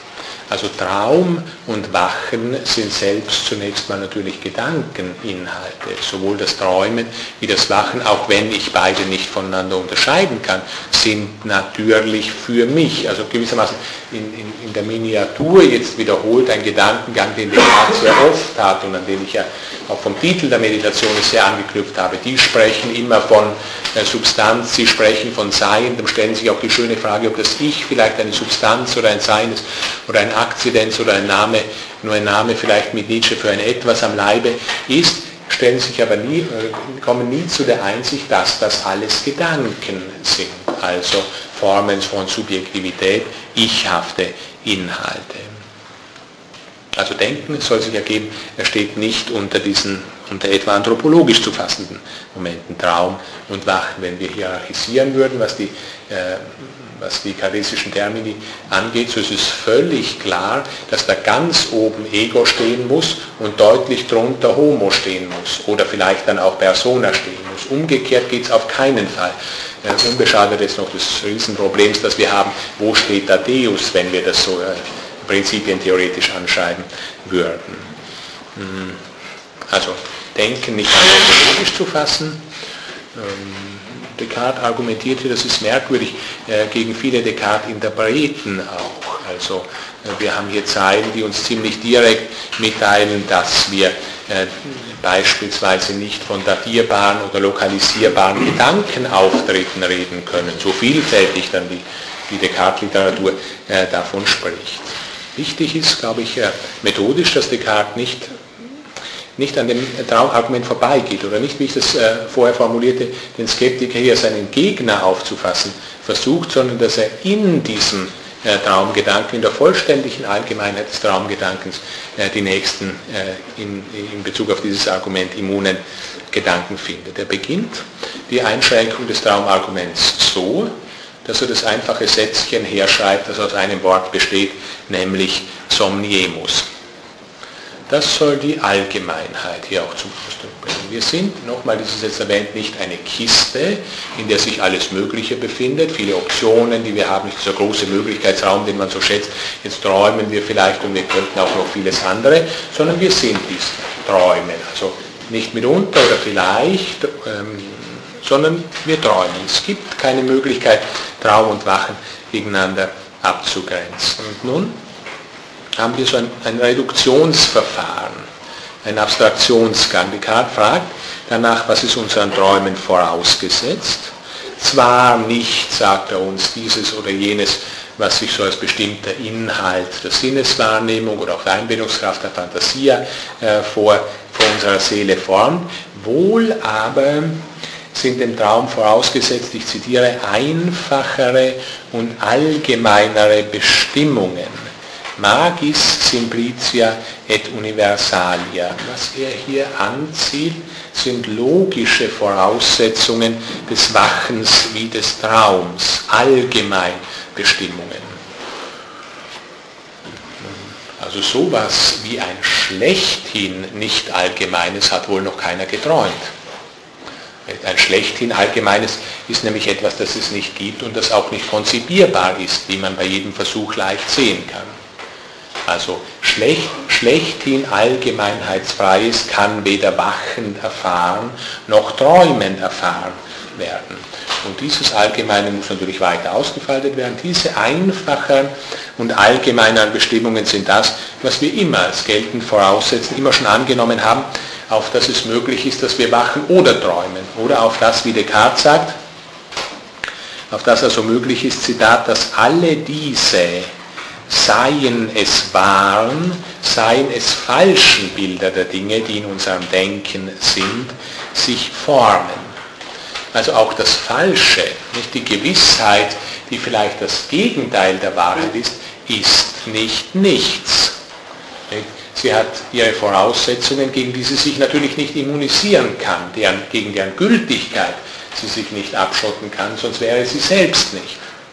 Also wir haben gesehen, Unterschiedslosigkeit von Wachen und Traum, das war das Träumen und jetzt zeigt sich das im Rückblick zunächst mal leichte, aber zumindest für große Traditionen der Skepsis sehr schwierige, dieses leichte oder einfache, auch die Traumbilder.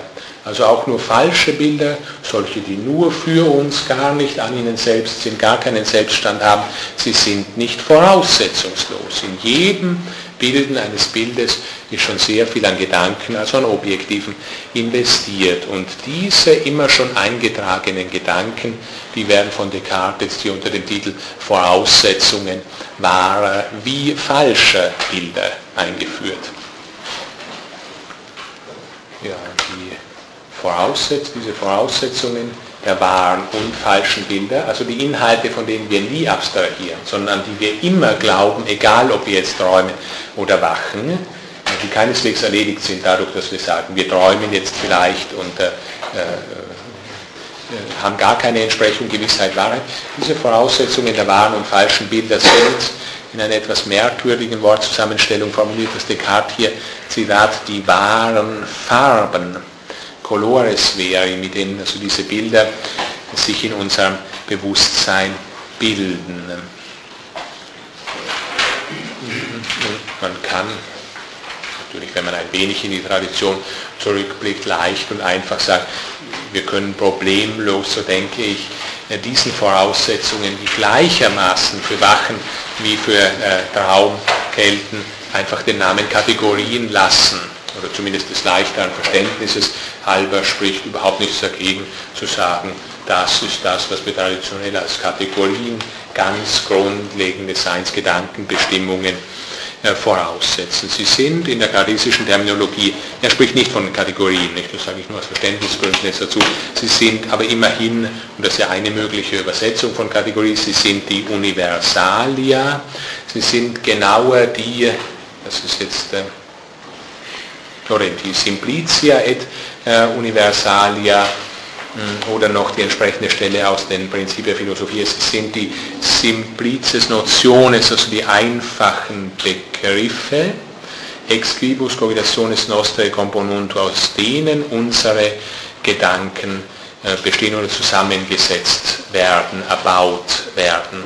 Also die einfachsten, die grundlegendsten Gedankenbestimmungen. Mit diesen Simplicia oder mit diesen Simplicis Notionen stehen wir in einem Reich von Bestimmungen, jetzt kartesisch, äh, das gegen den Unterschied von Traum und Wachen immun ist.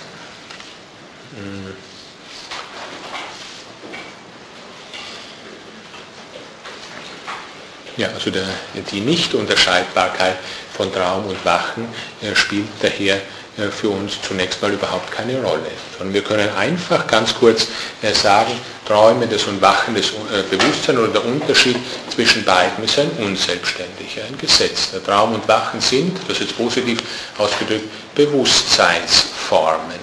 Bewusstsein aber ist nicht, wo nicht bestimmte Gedankeninhalte bleiben wo nicht deren Bleiben unangetastet ist. Also ein Bewusstsein ohne Gedanken, Inhalte, eine Cogitatio ohne Cogitationes ist Unsinn.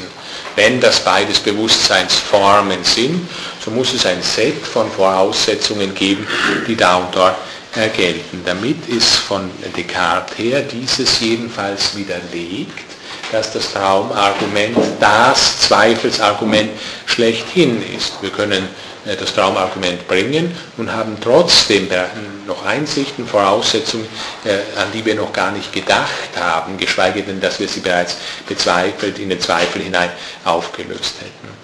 Descartes, vielleicht äh, dieses eine Moment noch vor der, vor der letzten Pause, weil es zum, zum Verständnis noch, glaube ich, ganz gut dazu passt oder wichtig ist.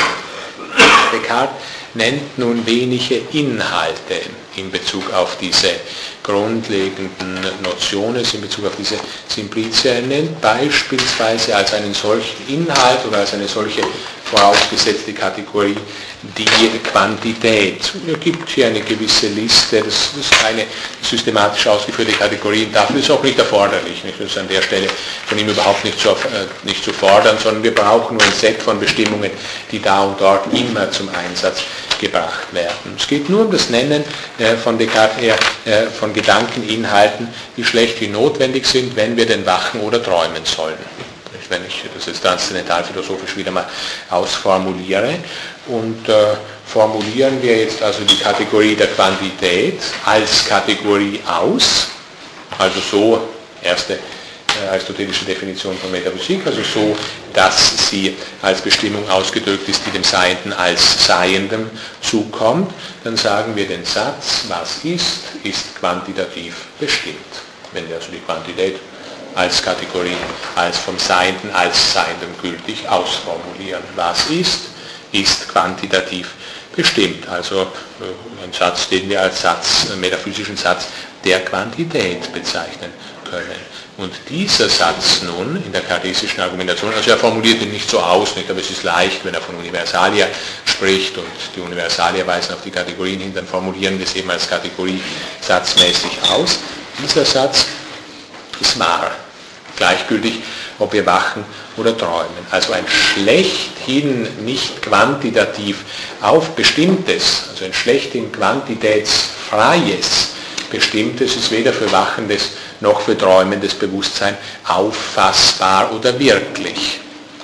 Also ein solches, der, das in keiner Weise quantitativ bestimmt wäre. Ohne die Wahrheit dieses Satzes gibt es daher, so kann man leicht folgern, keinen Traum. Wir sind ja vorderhand mal der Ansicht gewesen, dass wir gegenwärtig gerade träumen. Der Grund dafür, das kann man jetzt immer wieder schön systematisch aufrollen und es geht äh, bei Descartes alles gut zusammen. Grund dafür liegt eben darin, dass auch Träumen natürlich ein Modus Cogitation ist, also eine Bewusstseins-, eine Denkform ist und Quantität, das muss er allerdings erst näher zeigen, er hat es ja nur so genannt, Quantität eine Idea innata ist, also eine notwendige Gedankenbestimmung, eine solche ohne das Denken nicht Denken ist, ohne die Denken nicht wirklich ist. Ja, hm, Descartes, jetzt schließe ich doch noch gerade diesen Punkt äh, zu dem äh, Träumen ab. Ähm, also dieser Satz, sagte ich, was ist, ist quantitativ bestimmt, ist völlig immun gegen den Unterschied Traumwachen. Das ist ganz gleichgültig, ob wir sagen, wir träumen jetzt oder wir wissen nicht, ob wir träumen. In allen diesen Fällen ist der Satz, was ist, ist quantitativ bestimmt, überhaupt nicht affiziert durch die Zweifelsargumente, die skeptischen Argumente, die bis jetzt gebracht worden sind. Nun ist es natürlich so, das bringe ich hier so ein wenig noch als Zusatz, Descartes, ich habe das immer wieder festgehalten, lehrt uns, da blicken wir jetzt allerdings ein wenig vor, zum Teil auch zurück, natürlich auf Abschnitt 4 der Abhandlung, aber auch vor auf, auf die Ich denke Einsichten in der zweiten Meditation. Descartes lehrt uns ja grundsätzlich das Bewusstsein Selbstbewusstsein voraussetzt. Nicht? Also insofern müsste man sagen, ein solcher Satz, wie was ist, ist quantitativ bestimmt, muss immer bis zu einem gewissen Grad auch für uns sein kann also nicht eine reine Bewusstseinsbestimmung, es muss immer auch eine Selbstbewusstseinsbestimmung sein, also Ausdruck der Selbsttätigkeit des Ichs sein. Also auch träumend muss ein Satz wie was ist, ist quantitativ bestimmt für uns sein, uns, ja, in welchem Grad auch immer bewusst sein. Auch träumend denken wir nämlich und dieser Satz, was ist das quantitativ Bestimmtes von uns als Denken, nicht ablösbar. Vielleicht kurz als Beleg noch zu dieser wichtigen, ja noch so umstrittenen und vielfältig ja auch ironisierten und wie man meinte durch Lachen falsifizierten Lehre äh, Descartes, dass wir auch träumend denken. Vielleicht noch kurz äh, ein Nachweis, nur ist allerdings etwas später, macht aber nichts. Diese Auffassung vertritt Descartes schon in der Meditation, ist in einem Brief an, an Arnaud, also wichtiges Ideentheoretisches, auch diskutierend mit diesem eminenten Ideentheoretiker aus dem Jahr 1648, äh, sagt äh, Descartes, wir denken in unseren Träumen nichts, ohne dass wir uns in eben dem Moment zugleich auch unseres Denkens bewusst wären. Das ist eine Konsequenz, die Descartes ziehen muss. Also Träumen, eine Bewusstseinsform, ein Modus cogitationis, Bewusstsein, aber wesentlich Selbstbewusstsein. Ähm, ja, so muss also auch jedes Moment des Denkens Selbstbewusstseinhaft jedenfalls sein. Ja, abschließend zur Traumargumentation immer so gesehen, Descartes ist davon ausgegangen, hier, wenn wir ein wenig zurückblicken, gibt kein Kriterium für uns vorderhand Traum und Wachen klare Distinkte zu unterscheiden, das ist ganz richtig. Inzwischen aber haben wir gesehen, Traum und Wachen sind zwei unterschiedliche, sind nicht selbstständig, sondern zwei unterschiedliche Zustände eines Bewusstseins, sind also nur von einem Dritten her und dieses Dritte ist vorläufig mal das Reich jener allgemeinen Gedankenbestimmungen, die überhaupt nicht affiziert sind durch die bisherigen äh, Zweifelsargumente. Ja, und bevor wir zu dem äh, vierten und letzten neuen Zweifelsargument Descartes kommen, gehen wir in die letzte 15-minütige Pause für heute.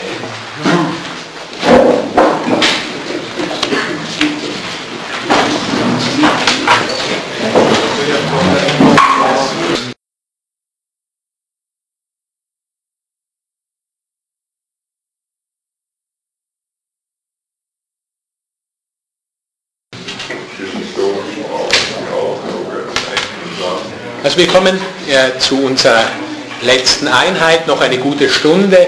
Für heute werden wir uns Descartes zuwenden.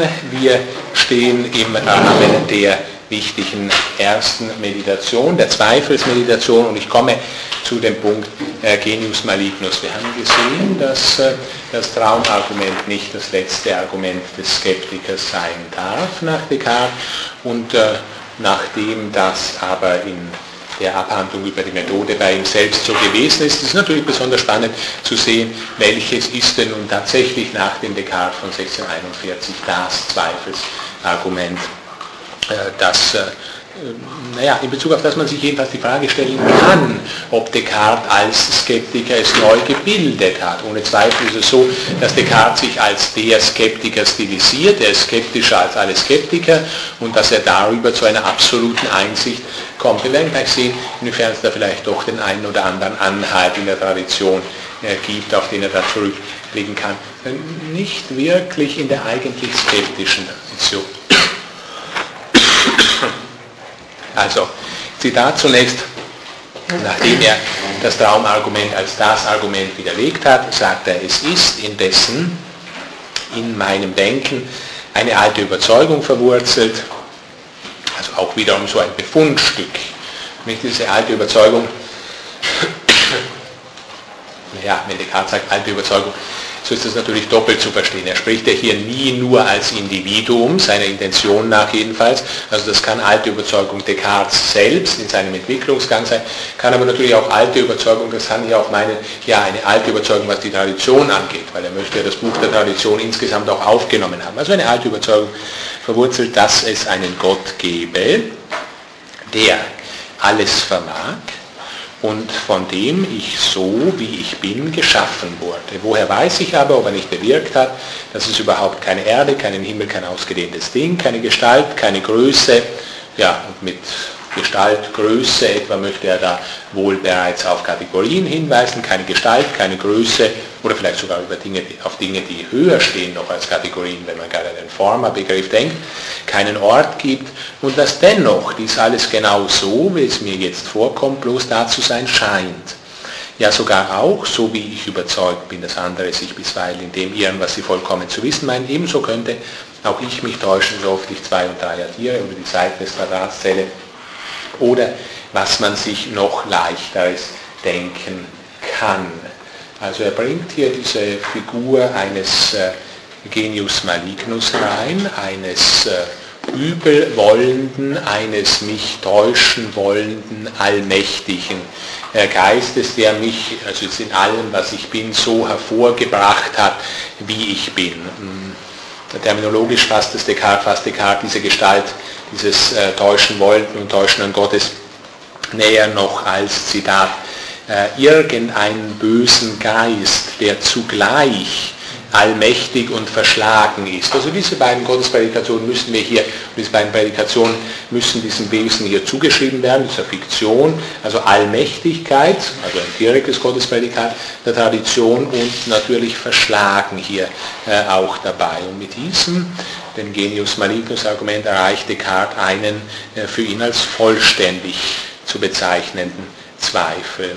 Also es gibt, so bin ich gezwungen festzustellen, nichts von dem, was ich jemals geglaubt habe, woran nicht gezweifelt werden könnte und woran natürlich nicht gezweifelt werden müsste, demgemäß, weil wir uns ja noch im Bereich des absoluten Radikalzweifels befinden. Ja, und dieses Ich natürlich, also nochmals der Traditionsbezug hier wichtig, dieses Ich, nicht in dieser Wendung, alles, was ich früher für wahr hielt oder ich werde gezwungen, ich bin gezwungen, ist natürlich nicht das, das äh, Ich eines Denkers neben anderen Denkern, sondern auch über den Rückblick in das Buch der Tradition ist dieses Ich Allgemeines geworden. Äh, sagt Descartes, es müsse an allem gezweifelt werden, was er früher für wahr hielt, so heißt das an dieser Stelle inzwischen, dass an allem zu zweifeln ist, was bisher für wahr gehalten wurde. Äh, dieser Genius Malignus Gedanke, der scheint der Gedanke einer vollständigen Eingerichtetheit des Erkennenden zu sein. Es könnte ein widersprüchlicher Gedanke sein und bevor seine Widersprüchlichkeit erkannt ist, scheint er, jedenfalls bevor seine Widersprüchlichkeit erkannt ist, scheint er unüberwindbar zu sein. Wichtig vielleicht noch äh, dazu, bevor wir näher das kartesische Überwinden dieses Gedankens äh, betrachten, ähm, einige Zusätze dazu, also zu diesem Gedanken Genius Malignus. Natürlich ist dieser Genius Malignus philosophisch eine als fiktiv zu fassende Bestimmung. Descartes fällt nicht so naives ein, wie dieses zu sagen, es gibt einen solchen äh, äh, allmächtigen und mich stets täuschen wollenden Geist, sondern immer nur dieses prinzipiell formuliert, das scheint jedenfalls vorderhand möglich zu sein. Hier gibt es zusätzliche Schwierigkeiten, insofern als Descartes dann später festhalten wird, das können Sie so explizit nur in dem äh, späten Gespräch mit Uhrmann nachlesen, aber es scheint auch sonst natürlich an vielen Stellen der Sache nach auf, als Descartes systematisch später festhalten wird, diese Wortzusammenstellung enthält einen Widerspruch. Wenn ich sage allmächtig und zugleich verschlagen oder allmächtig und mich zugleich stets täuschen wollen. Dazu äh, dann in der Folge noch mehr. Vorderhand jedenfalls sehen wir diese Widersprüchlichkeit nicht ein, aber es ist immerhin natürlich eine prekäre Sache für den Zweifel. Nicht, dass er hier als Zweifelsgrund etwas anführt in Bezug auf das zumindest später festgehalten wird, dass es in sich widersprüchlich ist. Aber so im Erkenntnisgang scheint das zunächst mal konsistent zu sein. Wir können in Bezug auf einen Geist, in Bezug auf Gott, in Bezug auf welche Wesen auch immer an dieser Stelle noch gar nichts wissen. Daher scheint es möglich zu sein, einen solchen Gedanken zu fassen. Also philosophisch jedenfalls eine als fiktiv zu fassende Bestimmung. Man kann dann biografisch, psychologisch noch das eine oder andere an dieser, an dieser Stelle, sofort an dieser Stelle weiteres äh, hinzufügen oder Sie wollten direkt zu dieser Stelle oder ist es eine Sache, die wieder bis zu Plotin und Wittgenstein ausbreitet? Äh, Descartes äh, interpretieren als, naja, im Sinne des durchaus geschichtsmäßig gewesenen Manichaeismus und auch der Gnostik in Bezug auf den Dämon des bösen Gottes. Das Sie, ich hatte jetzt auf Plotin verwiesen und Sie verweisen auf Mani, also genau die Lebenszeit von äh, Plotin. Ich habe es also zumindest zeitmäßig genau getroffen. Ich glaube, ähm, das, ja, ist, ist ohne Zweifel. Ich, ich, ja, ist ohne Zweifel so. Also es gibt, ich versuche noch das eine oder andere dann auch aufzuführen, es gibt natürlich äh, eine Tradition, was diese Gestalt angeht. Also diese Gestalt dieses Genius Malignus und ich glaube, äh, dass der, dass der Bezug hinein in den Manichäismus einer ist, der, ähm, den man machen kann oder sogar machen muss. Also es ist so, dass uns, die, dass uns manches äh, in der Literatur doch sehr nahe liegt, oder auch direkt von den Texten her liegt es sehr nahe zu sagen, wenn man Traditionsbezüge bei Descartes finden will, schaut man am besten zunächst mal bei Augustin nach. Das ist natürlich schwierig, nicht? weil es so solche Kiste und so Unterschiede, da muss man immer schauen, welchem Jahr ist das gerade geschrieben worden. Aber das ist immer eine gute Adresse und es gibt natürlich Wendungen, diesbezügliche Wendungen direkt bei Augustin, die da drin stehen. Wenn man jetzt äh, Augustins Denkgeschichte näher betrachtet, kann man sich natürlich an jene immerhin neun Jahre erinnern, die Augustin ja direkt Manichäer war. Also dieser damals fast Kirchen- oder sektenartig organisierten Gemeinschaft angehört hat, die auch Mission für den Manichäer betrieben hat und dergleichen. Und man wird sicher nicht fehlgehen, wenn man sagt, also manches in dem, was in den Sektor der Dämonen hineingehört, bei Augustin, also in seiner Dämonologie, ist schon wesentlich von dem gefärbt, was wir manichäistisch haben. Es ist natürlich nur herabgestuft, klarerweise. Also das ist dann kein oberster Gott mehr, sondern Momente dessen, was wir manichäisch als diesen Gegengott, sei es jetzt nicht valentinianisch oder so, auch als der Gott des Alten Testaments oder auch nicht gefasst. Manches, was wir da unter dem Titel äh, Zweiter oder Gegengott haben, äh, kommt dann eben auf die Stufe der Dämonen herab. Gerade wenn man sich an die großen äh, dämonologischen, dämonologischen Abschnitte bei äh, Augustin erinnert, findet man da natürlich etliches. Also von daher würde ich sagen, ähm, Manie nehme ich auf, äh, nämlich vermittelt durch Augustinus.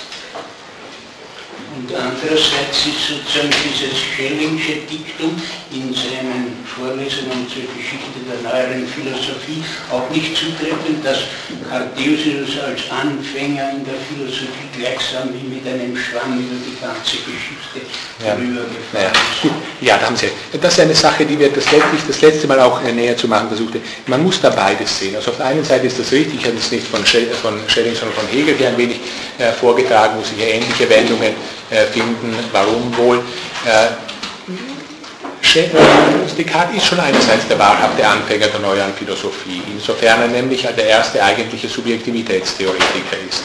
Aber er ist natürlich keineswegs insofern der absolute Anfänger, als er nichts zur Kenntnis genommen hätte. So stilisiert er sich und es ist offensichtlich so, und wir werden es an vielen Stellen jetzt gerade von den Meditationen sehr sehen, es ist offensichtlich so, dass er vieles aus der Tradition nimmt, so wie er es eben brauchen kann. Er will alles neu machen, aber er nimmt da vieles an Bruchstücken auf und vieles auch so, dass es sehr gut mit früher, bestimmten früheren Theorien, etwa augustinischen Theorien, zusammengeht.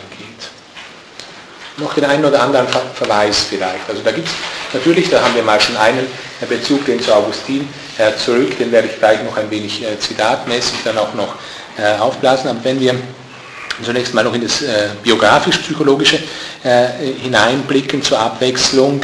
Ich hatte Ihnen ja jene Träume vom 10. November 1619 das letzte Mal geschildert und da äh, ist es immerhin bemerkenswert, dass schon in dem Baillet-Bericht, also in dem Bericht des ersten Descartes-Biografen, der sich da ja auf Texte stützen kann, die uns nicht mehr erhalten sind, äh, dass schon da der Ausdruck mauvais Genie vorkommt. Also sicherlich ein Ausdruck, mit dem sich äh, Baillet auf einen entsprech, zumindest entsprechenden, wenn nicht völlig gleichlautenden Ausdruck bei Descartes selbst äh, stützt. Ähm, zitiere dabei jemal, er erwachte über dieser Vorstellung und fühlte sogleich einen wirklichen Schmerz, der ihn fürchten ließ, dass es sich um die Einwirkung eines bösen Dämons, also eines Mauvais Genie handelte, der ihn versuchen wollte. Es gibt noch weitere äh, Stellen äh, in, den, in, den, ganz frühen Notizen bei Descartes, wo er von einem Mauvais Genie spricht, auch von einem äh, äh Malus Spiritus und anderen.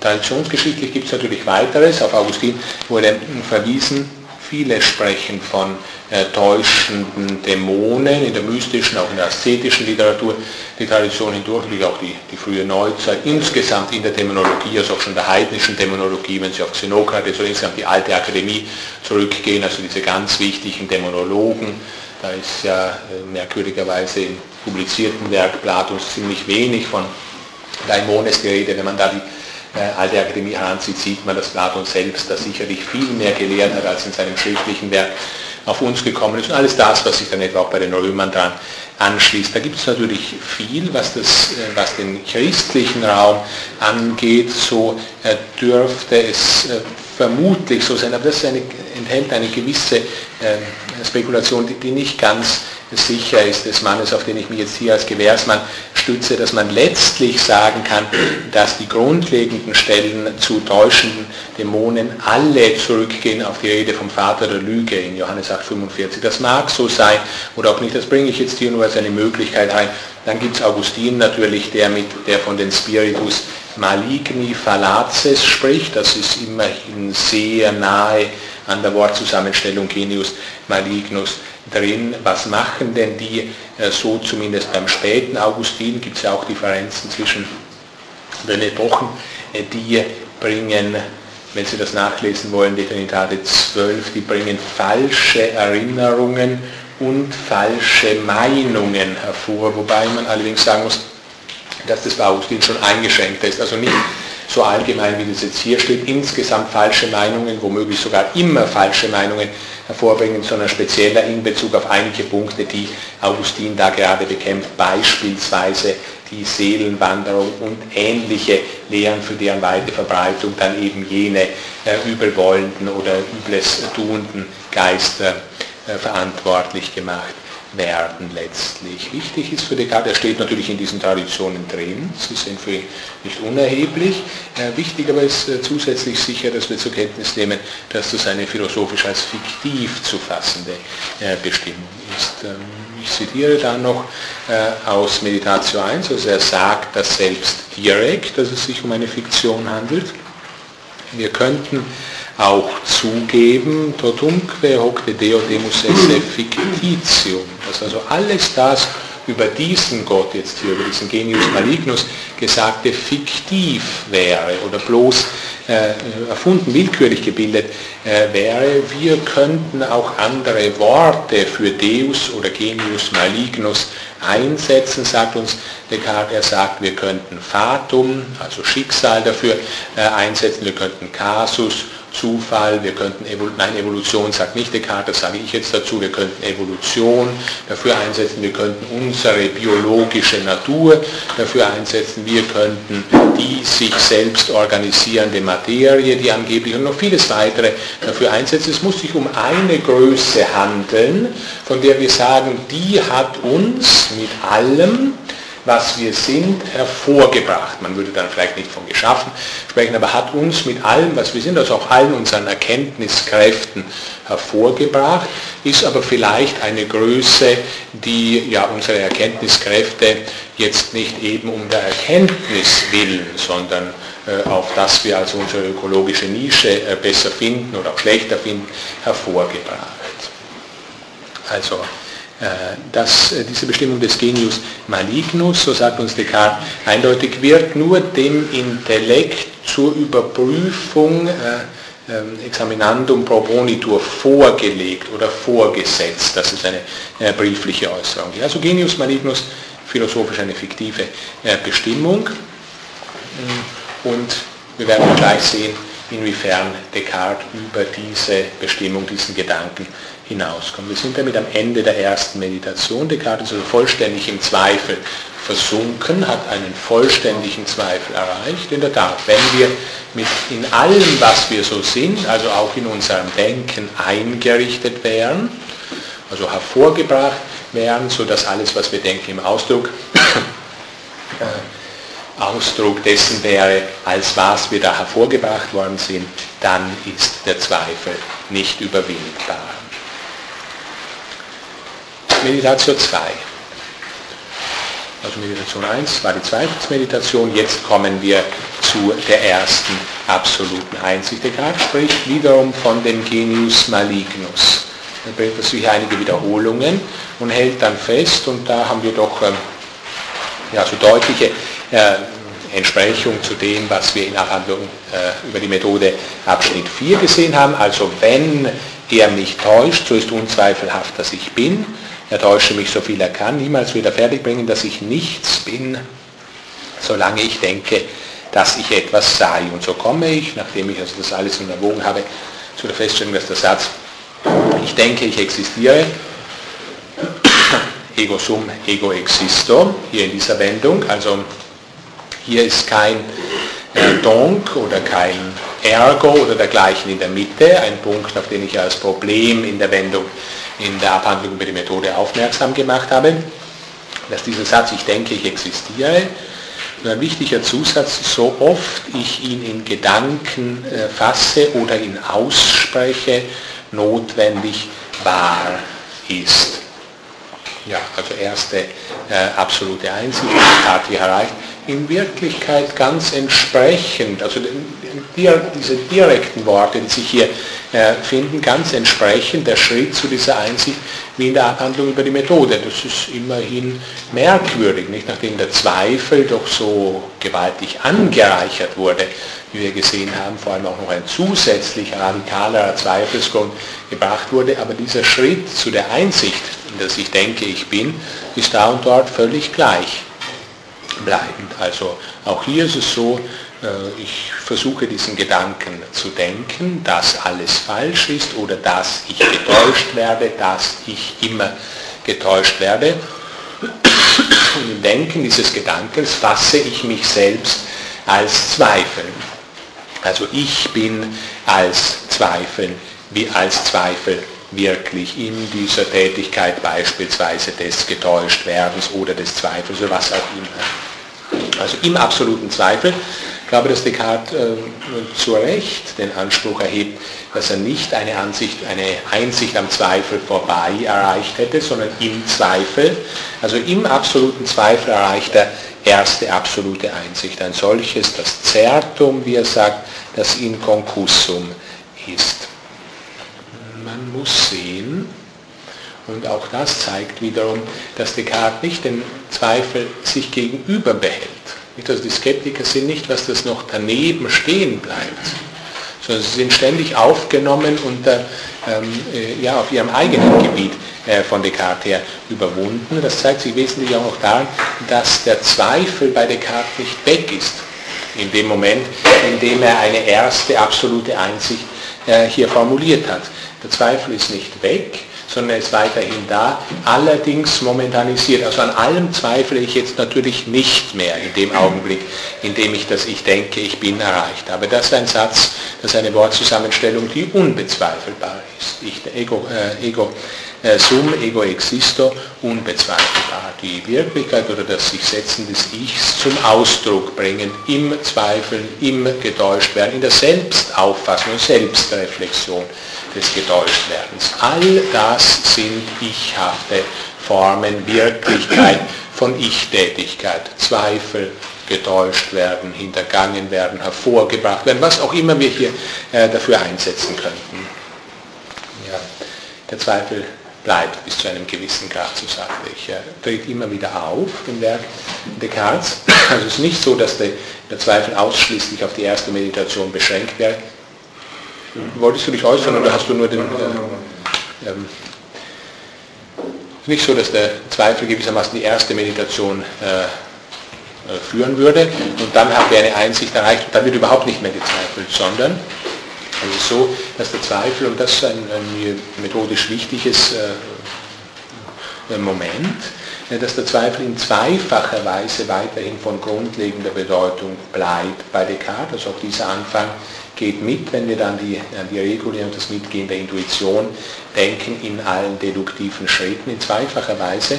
Erstens mal ist es so, dass der Gedanke, ich zweifle, oder das, dass ich jedenfalls mitunter noch zweifle oder immer wieder mal zweifle, das wird für Descartes ein ganz grundlegendes Moment sein, dort, wo er die Endlichkeit des Ichs zeigen oder beweisen möchte. Eine schwierige Angelegenheit. Nicht dieses Ich, das wir jetzt erreicht haben, es ist die Identität von Denken und Sein, wie wir das am Vormittag bereits hatten von Abschnitt 4 der Abhandlung über die Methode her, das scheint doch schlechthin unbeschränkt, äh, unbegrenzt, unendlich zu sein. Inwiefern wir da von Endlichkeit dieser Identität von Denken und Sein sprechen können, ist vorläufig mal völlig unklar, wenn man sich da auf den Gewährsmann Parmenides zurückbeziehen würde oder auf Parmenides Schüler Platon, ist so völlig unklar, inwiefern da von Endlichkeit der Identität von Denken und Sein gesprochen werden kann.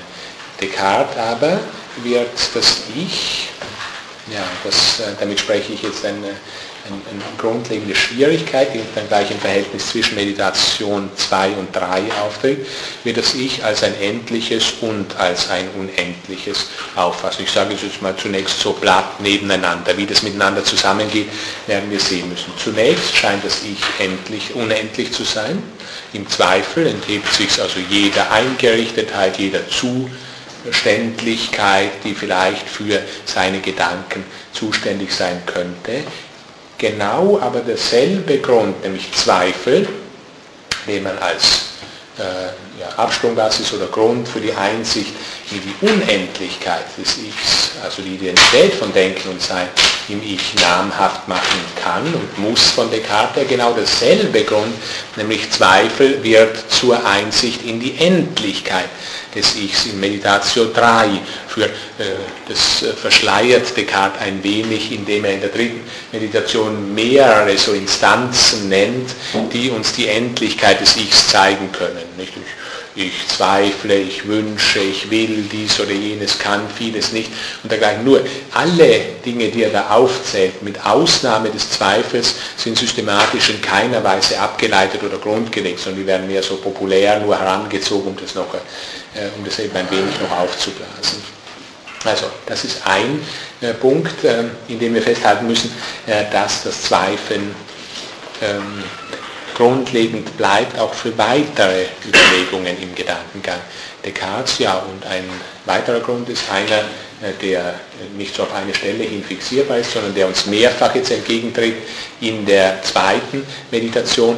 Der Zweifel tritt in Meditation 2 mehrfach wieder auf. Und zwar auf eingeschränkte Weise, uns zeigend, dass Denken immer zweifeln oder aufnehmen und ähm, ja, reinigen oder auch widerlegen der Tradition, äh, sowohl der eigenen wie auch der in der Geschichte insgesamt impliziert. Ich möchte zwei Beispiele dafür gleich bringen, die uns nun auch äh, weiter voranführen in der zweiten Meditation. Zunächst mal der Zweifel, wie er auf die Vorstellungen von Menschen gerichtet ist. Nun äh, kommt hier noch eine zusätzliche Schwierigkeit herein. In Meditatio 1 hat Descartes eigentlich nur vom Ego gesprochen, vom Ich, vom Subjekt.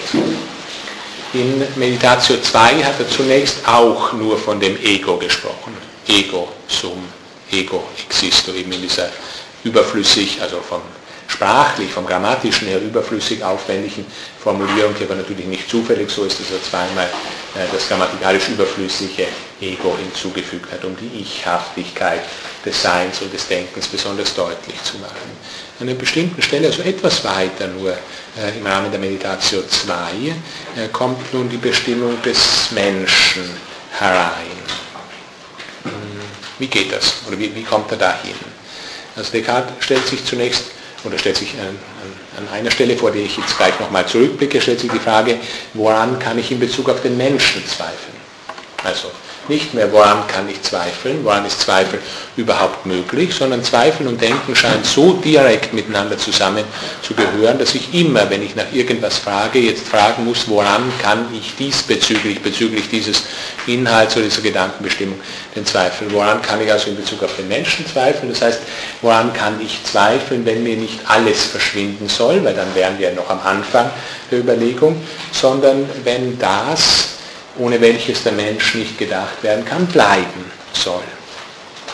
Wie kommt er an diese Stelle, zu dieser Stelle hin oder zu dieser Frage, wie kommt er vom Ich äh, zum Menschen? Wir haben zunächst mal die Cogito-Einsicht erreicht, wie ich Ihnen äh, vorher zitierte, einigermaßen gleichlautend mit der Abhandlung über die Methode. Und Descartes geht jetzt natürlich nicht von dieser Cogito-Einsicht, von dieser Einsicht in die äh, Identität von Denken und Sein in Ich zu weiteren Inhalten über.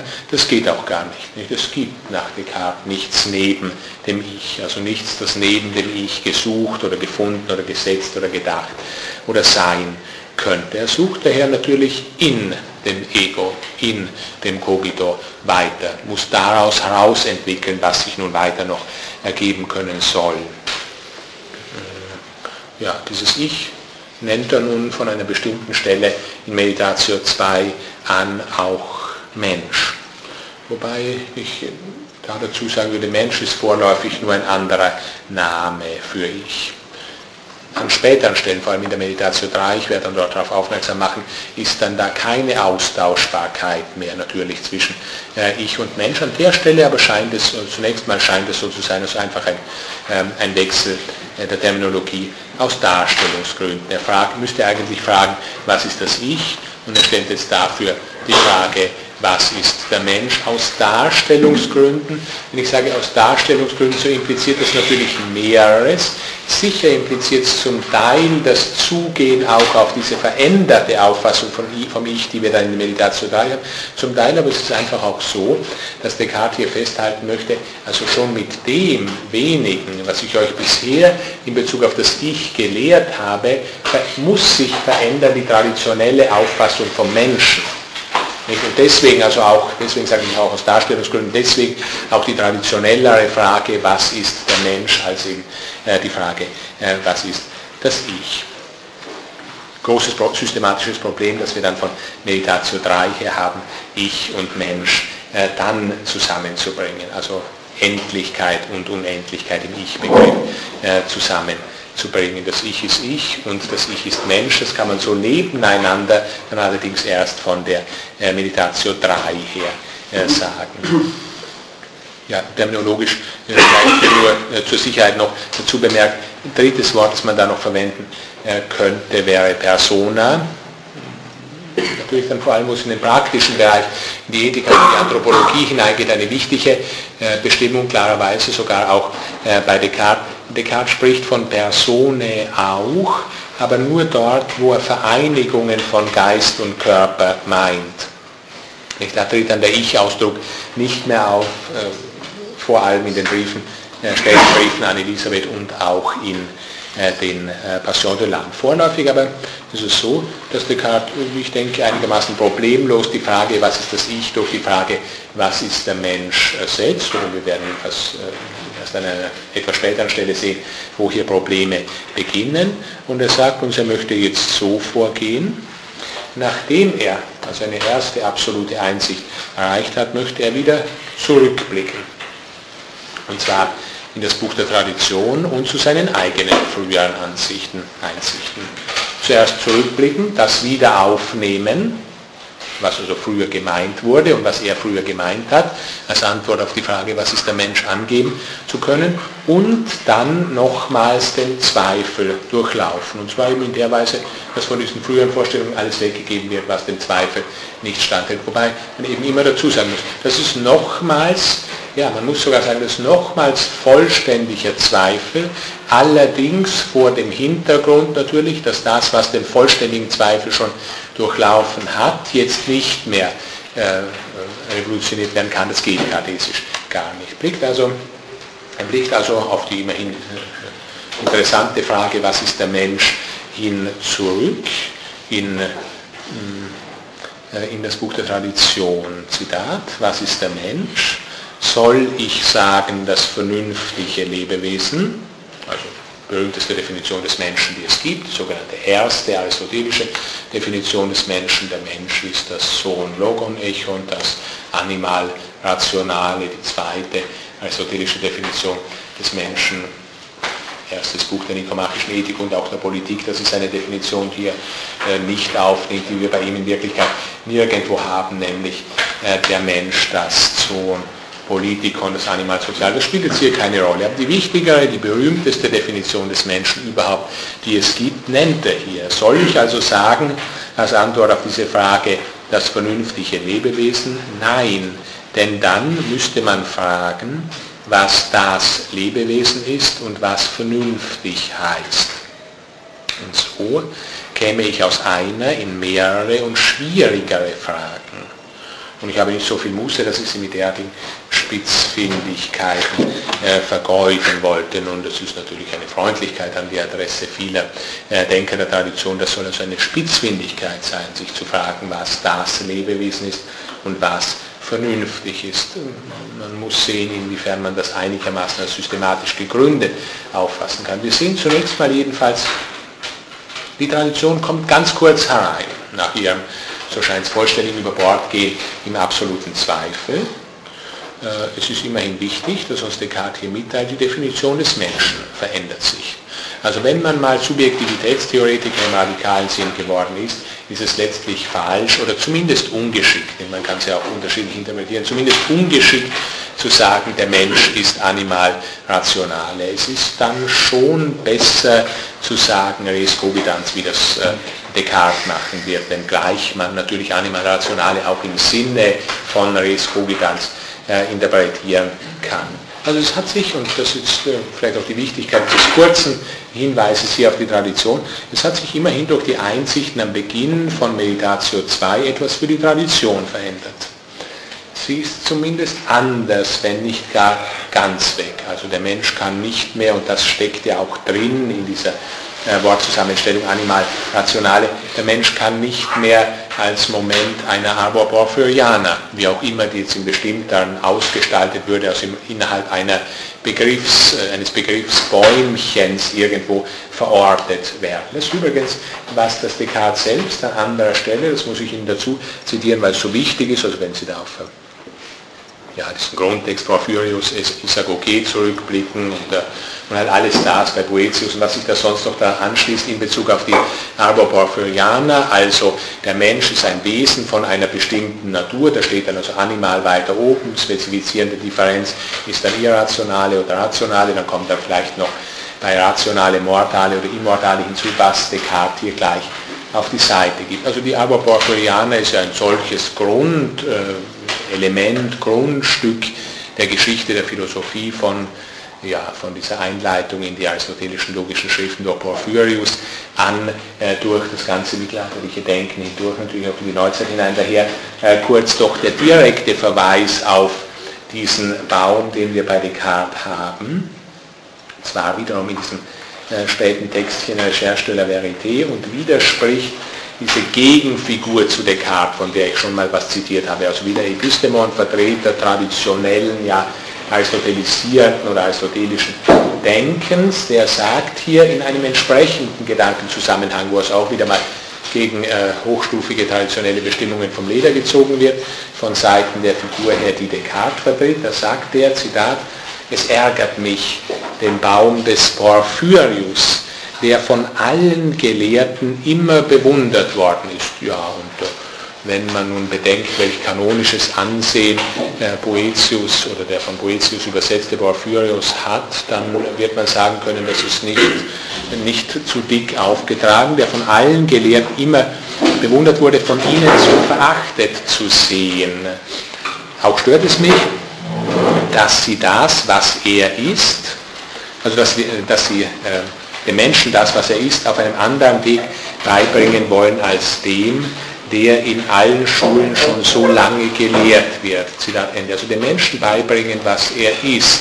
Das geht traditionell auf die Weise, dass wir ähm, uns die Agroporphyrianer anblicken, dass wir also den Gesamtaufbau, ontologischen, seinsmäßigen Gesamtaufbau der Wirklichkeit betrachten. Wir schauen, was sind die allgemeinsten Bestimmungen, die stehen hier ganz oben und die werden dann sukzessiv weiter differenziert. So kommen wir dann eben meinetwegen vom Sein oder von der Substanz ganz weit oben, mal äh, schön weiter differenzieren, irgendwann zur Bestimmung animal hinunter, also Lebewesen und das wird dann noch weiter differenziert.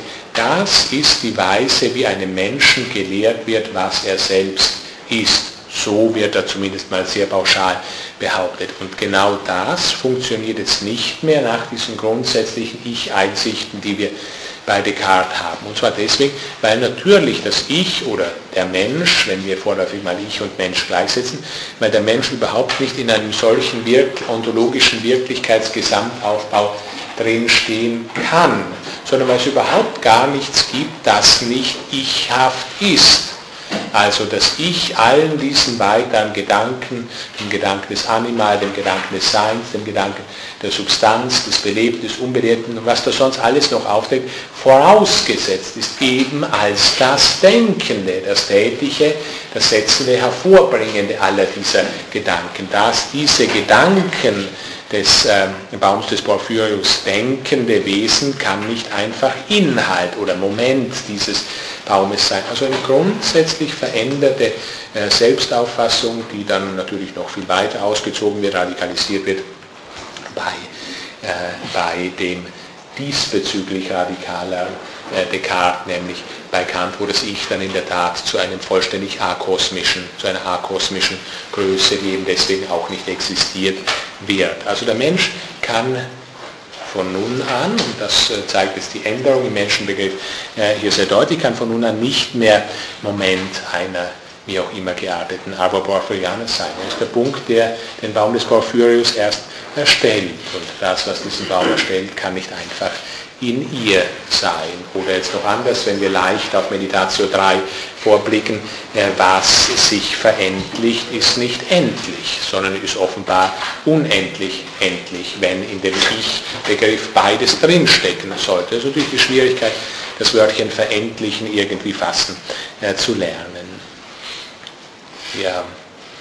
Hm. Descartes blickt noch ein wenig zurück.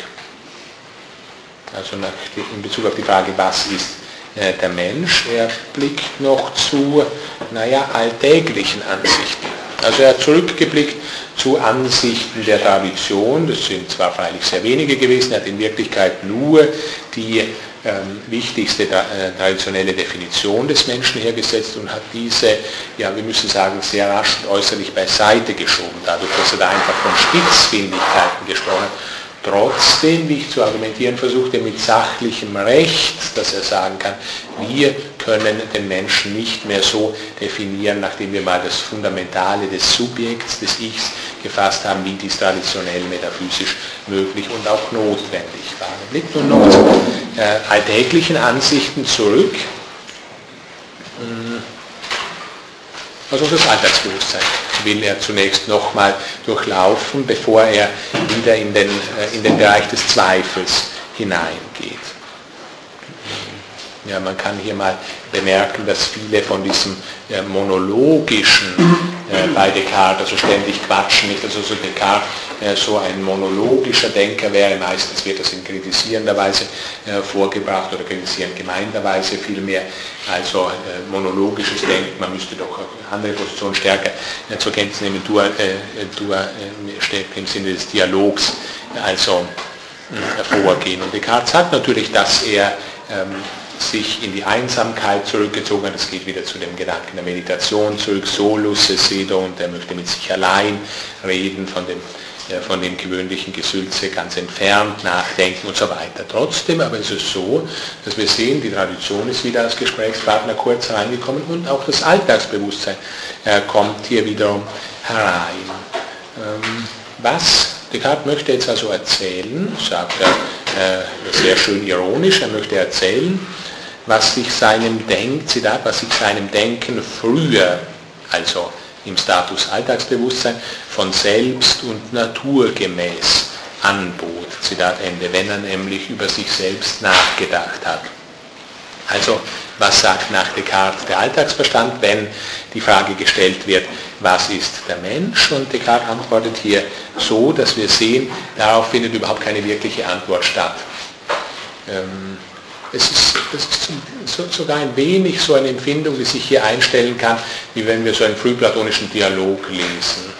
Also auch dieses Ausweichen vor den Tiestin-Fragen, nicht also vor diesen, was ist das Fragen, die Sokrates stellt, mit denen sich ja in Wirklichkeit Philosophie erst konstituiert oder mit deren zur Kenntnisnahme, mit deren Auffassung sich Philosophie im eigentlichen Sinne äh, erst konstituiert. Alltagsverstand antwortet nichts auf die Frage, was ist der Mensch, sondern er weicht aus ja, so wie eben die, die, die Feldherren und, und, und Bürger und äh, sonstigen äh, äh, äh, ja, weitere, mit denen sich eben Sokrates in den frühplatonischen Dialogen äh, unterhält.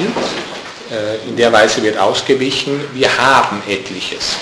Also die Menschen haben etliches und von dem her, was wir haben, fassen wir uns. Das ist natürlich sehr naheliegend. Also das kann man unterschiedlich ausdeuten. Ein Ding muss von seinen Eigenschaften her äh, gefasst werden. Jedenfalls diese Interpretation von dem her, was äh, uns zukommt, fassen äh, wir uns. Zitat, Gesicht, Hände, Arme, diese ganze Gliedermaschine, die ich als Körper bezeichnete, die habe ich als Mensch. Ja, Descartes muss darauf natürlich, das sagt er nicht direkt so, äh, Descartes muss da natürlich sagen, ja dieses Haben heißt zunächst mal nichts anderes als ich denke das. Also ich habe diese Inhalte in meiner Vorstellung, also auch von diesem alltäglichen äh, von diesen alltäglichen Bemerkungen her, können wir sofort zum Denken als dem eigentlich substanziellen des Ichs oder des Menschen zurückgehen. Kommt aber noch mehreres dazu. Wir als Alltagsverstand oder, oder wahrnehmendes Bewusstsein schreiben uns noch mehr zu, neben Gesicht, Händen, Armen und dieser ganzen Gliedermaschine, nämlich außerdem begegnete mir, dass ich mich ernähre, gehe, empfinde und denke. Und diese Tätigkeiten bezog ich auf die Seele. Das äh, sind natürlich nun schon interessantere Dinge, die hier äh, genannt werden. Ernähren, gehen, empfinden, denken, das ist natürlich jetzt keine, so sagen wir, äh, unschuldige oder ad hoc aufgegriffene äh, Liste, die Descartes hier gibt, sondern da blickt er doch nochmal, wenngleich er eigentlich zu alltäglichen Ansichten blicken will, in das Buch der Tradition sehr stark zurück, und zwar näherhin in das aristotelisch verfasste Buch der Tradition, nicht? also wenn schon das Gehen genannt wird, nicht? Also es ist schon richtig, dass das Gehen Moment der Seele ist wenn wir das mit Aristoteles äh, formulieren würden, nicht also jetzt angelehnt an äh, direkte Auskünfte des Aristoteles in äh, De Anima Beta, wenn die, äh, wenn die Beine ein Lebewesen wären, so wäre das Gehen ihre Seele. Also sicherlich aristotelisch völlig konsequent. Die Beine sind Dynamis, ihre Energia, ihre Wirklichkeit, also ihre Seele, das ist das Gehen, Beine für sich genommen sind nur der Möglichkeit, inwiefern, der Möglichkeit nach, inwiefern allerdings natürlich das Gehen als seelisch gefasst wird, also als eine seelische Wirklichkeit, also als Wirklichkeit der Beine, das wird vermutlich von Zeit zu Zeit, von Kulturstufe zu Kulturstufe unterschiedlich sein. Man wird zumindest bezweifeln können, dass die äh, alltäglichsten Ansichten der Zeit äh, Descartes dieses noch so zum Ausdruck gebracht hätten. Also man sieht, gerade schon wenn man sich auf das Gehen hier konzentriert, äh, Descartes möchte insgesamt die Seelenkräfte oder Seelenstufen in traditionellem, also aristotelischen Denken hier ansprechen, wenn er von Ernähren, Gehen, Empfinden und Denken spricht. Also genau die Seelenkräfte, wenn man in, zu Aristoteles de Anima zurückblickt, genau die Seelenkräfte, die die unterschiedlichen Seelenstufen, die Pflanze, Tier und Mensch charakterisieren oder genauer ausmachen. Genau die sind es, die er hier nennt. Nicht? Das Ernährungsvermögen, das Triptychon ist also die Seele überhaupt und daher, schön geschlossen von Aristoteles, die Seele überhaupt und daher die Pflanze ausmachend freie Ortsbewegung und Empfindung, das sind die beiden Momente, die die Seele des tierischen von der Seele des pflanzlichen Lebens unterscheiden. Hier ist bekanntlich eine gewisse Schwierigkeit bei Aristoteles, aber das hier nicht näher. Unser Thema zum Glück eine gewisse Schwierigkeit, dass er diese beiden Charakteristika nennt, Empfindung und äh, freie Ortsbewegung. Ja, und schließlich natürlich das Denken als das die Seele des Menschen von der Seele des Tieres unterscheiden. Was sich daraus ergibt, ist, dass Aristoteles uns jetzt also zusätzlich mitteilt, ja, damit verändert sich die Lehre von den Seelenstufen oder von den Beseelten überhaupt mit meiner Revolutionierung dieser früher bestehenden Ansichten in Bezug auf äh, den Menschen, in Bezug auf alle diese Vermögen, ernähren, gehen, empfinden, denken. Alles das muss mit revolutioniert werden, wenn wir wenn wir diese ersten subjektivitätstheoretischen Dinge äh, zur Kenntnis genommen haben. Ja, auf diese, dieses Nennen von zum Teil äh, Alltagsbewusstseinsinhalten und zum Teil und natürlich noch viel wichtiger äh, traditionellen Ansichten, Antworten auf die Frage äh, sowohl was ist der Mensch, wie was sind die Seelenstufen, also was sind die Momente des Endpsychon überhaupt, jetzt ganz breit über die Tradition äh, gesprochen hin, auf, diese, ähm, auf dieses Nennen hin wiederholt nun Descartes den Zweifelpunkt, auf den ich ja äh, hingewiesen habe und äh, worauf ich jetzt zugegangen bin. Descartes hat also aufgezählt, was er früher, sowohl er als dieses Individuum wie auch die Denker der Tradition, äh, früher als in irgendeiner Weise zu sich als Mensch gehörig empfunden hat. Ähm, dann sagt er, wie steht es aber jetzt, da ich annehme, dass ein Allmächtiger und wenn man so sagen darf, boshafter Betrüger sich bemüht hat, mich in allem so sehr er konnte zu täuschen. Ja, so sehr er konnte. Also das ist jetzt schon schwierig. Ich sage, äh, als wir den Genius Malignus eingeführt haben, das wird sich dann später als in sich widersprüchlich herausstellen. So halb widersprüchlich ist es jetzt bereits geworden, nicht der Gedanke des Genius Malignus. Nämlich, wenn es jetzt hier heißt, mich in allem so sehr er konnte zu täuschen, so wissen wir jetzt ja schon, zumindest in einem Punkt, nämlich in Bezug auf die Einsicht, ich denke, ich bin, gelingt es diesem allmächtigen Täuscher hier nicht, mich zu täuschen. Trotzdem wird er als allmächtiger hm, Betrüger oder Täuscher noch weiterhin angeführt. Da ist die, ist die Widersprüchlichkeit äh, ja, zumindest bereits halb deutlich äh, geworden. Hm, äh, da, von daher erklärt sich auch, dass er hier und noch nicht in Meditation 1 diese Klausel noch dabei hat, allmächtiger und wenn man so sagen darf, boshafter Betrüger, also sie fasse sie fasse es Dizere, sagt er hier. Ähm, auf, auf genau diesen Punkt wird er dann äh, später äh, zurückweisen und äh, eben festhalten, dass sich das in Wirklichkeit so nicht sagen lässt. Also er ruft nochmal auf das stärkste Zweifelsargument, das vierte, und mobilisiert dieses gegen seine früheren Auffassungen von dem, was der Mensch ist. Meiner selbst als Denken bin ich bereits gewiss, das kann nicht mehr über Bord gehen, das wissen wir bereits. Und jetzt stellt sich nur die Frage, was wir da in Bezug auf den Menschen von da ausgehend und äh, in Wiederholung des Zweifels äh, sagen können. Hm. Und es zeigt sich, äh, dass Descartes ähm, in Wirklichkeit alles subtrahieren muss, was über das Denken hinausgeht. Alle Formen, die er zuvor aufgezählt hat, also sowohl die traditionellen wie die Alltagsformen, in Bezug auf alle diese hält er fest, dass sie zum einen ohnehin Formen des Denkens sind, also untergeordnete Formen von Cogitatio, und wenn sie mehr sein sollen als dies, so versinken sie vor dem Zweifel.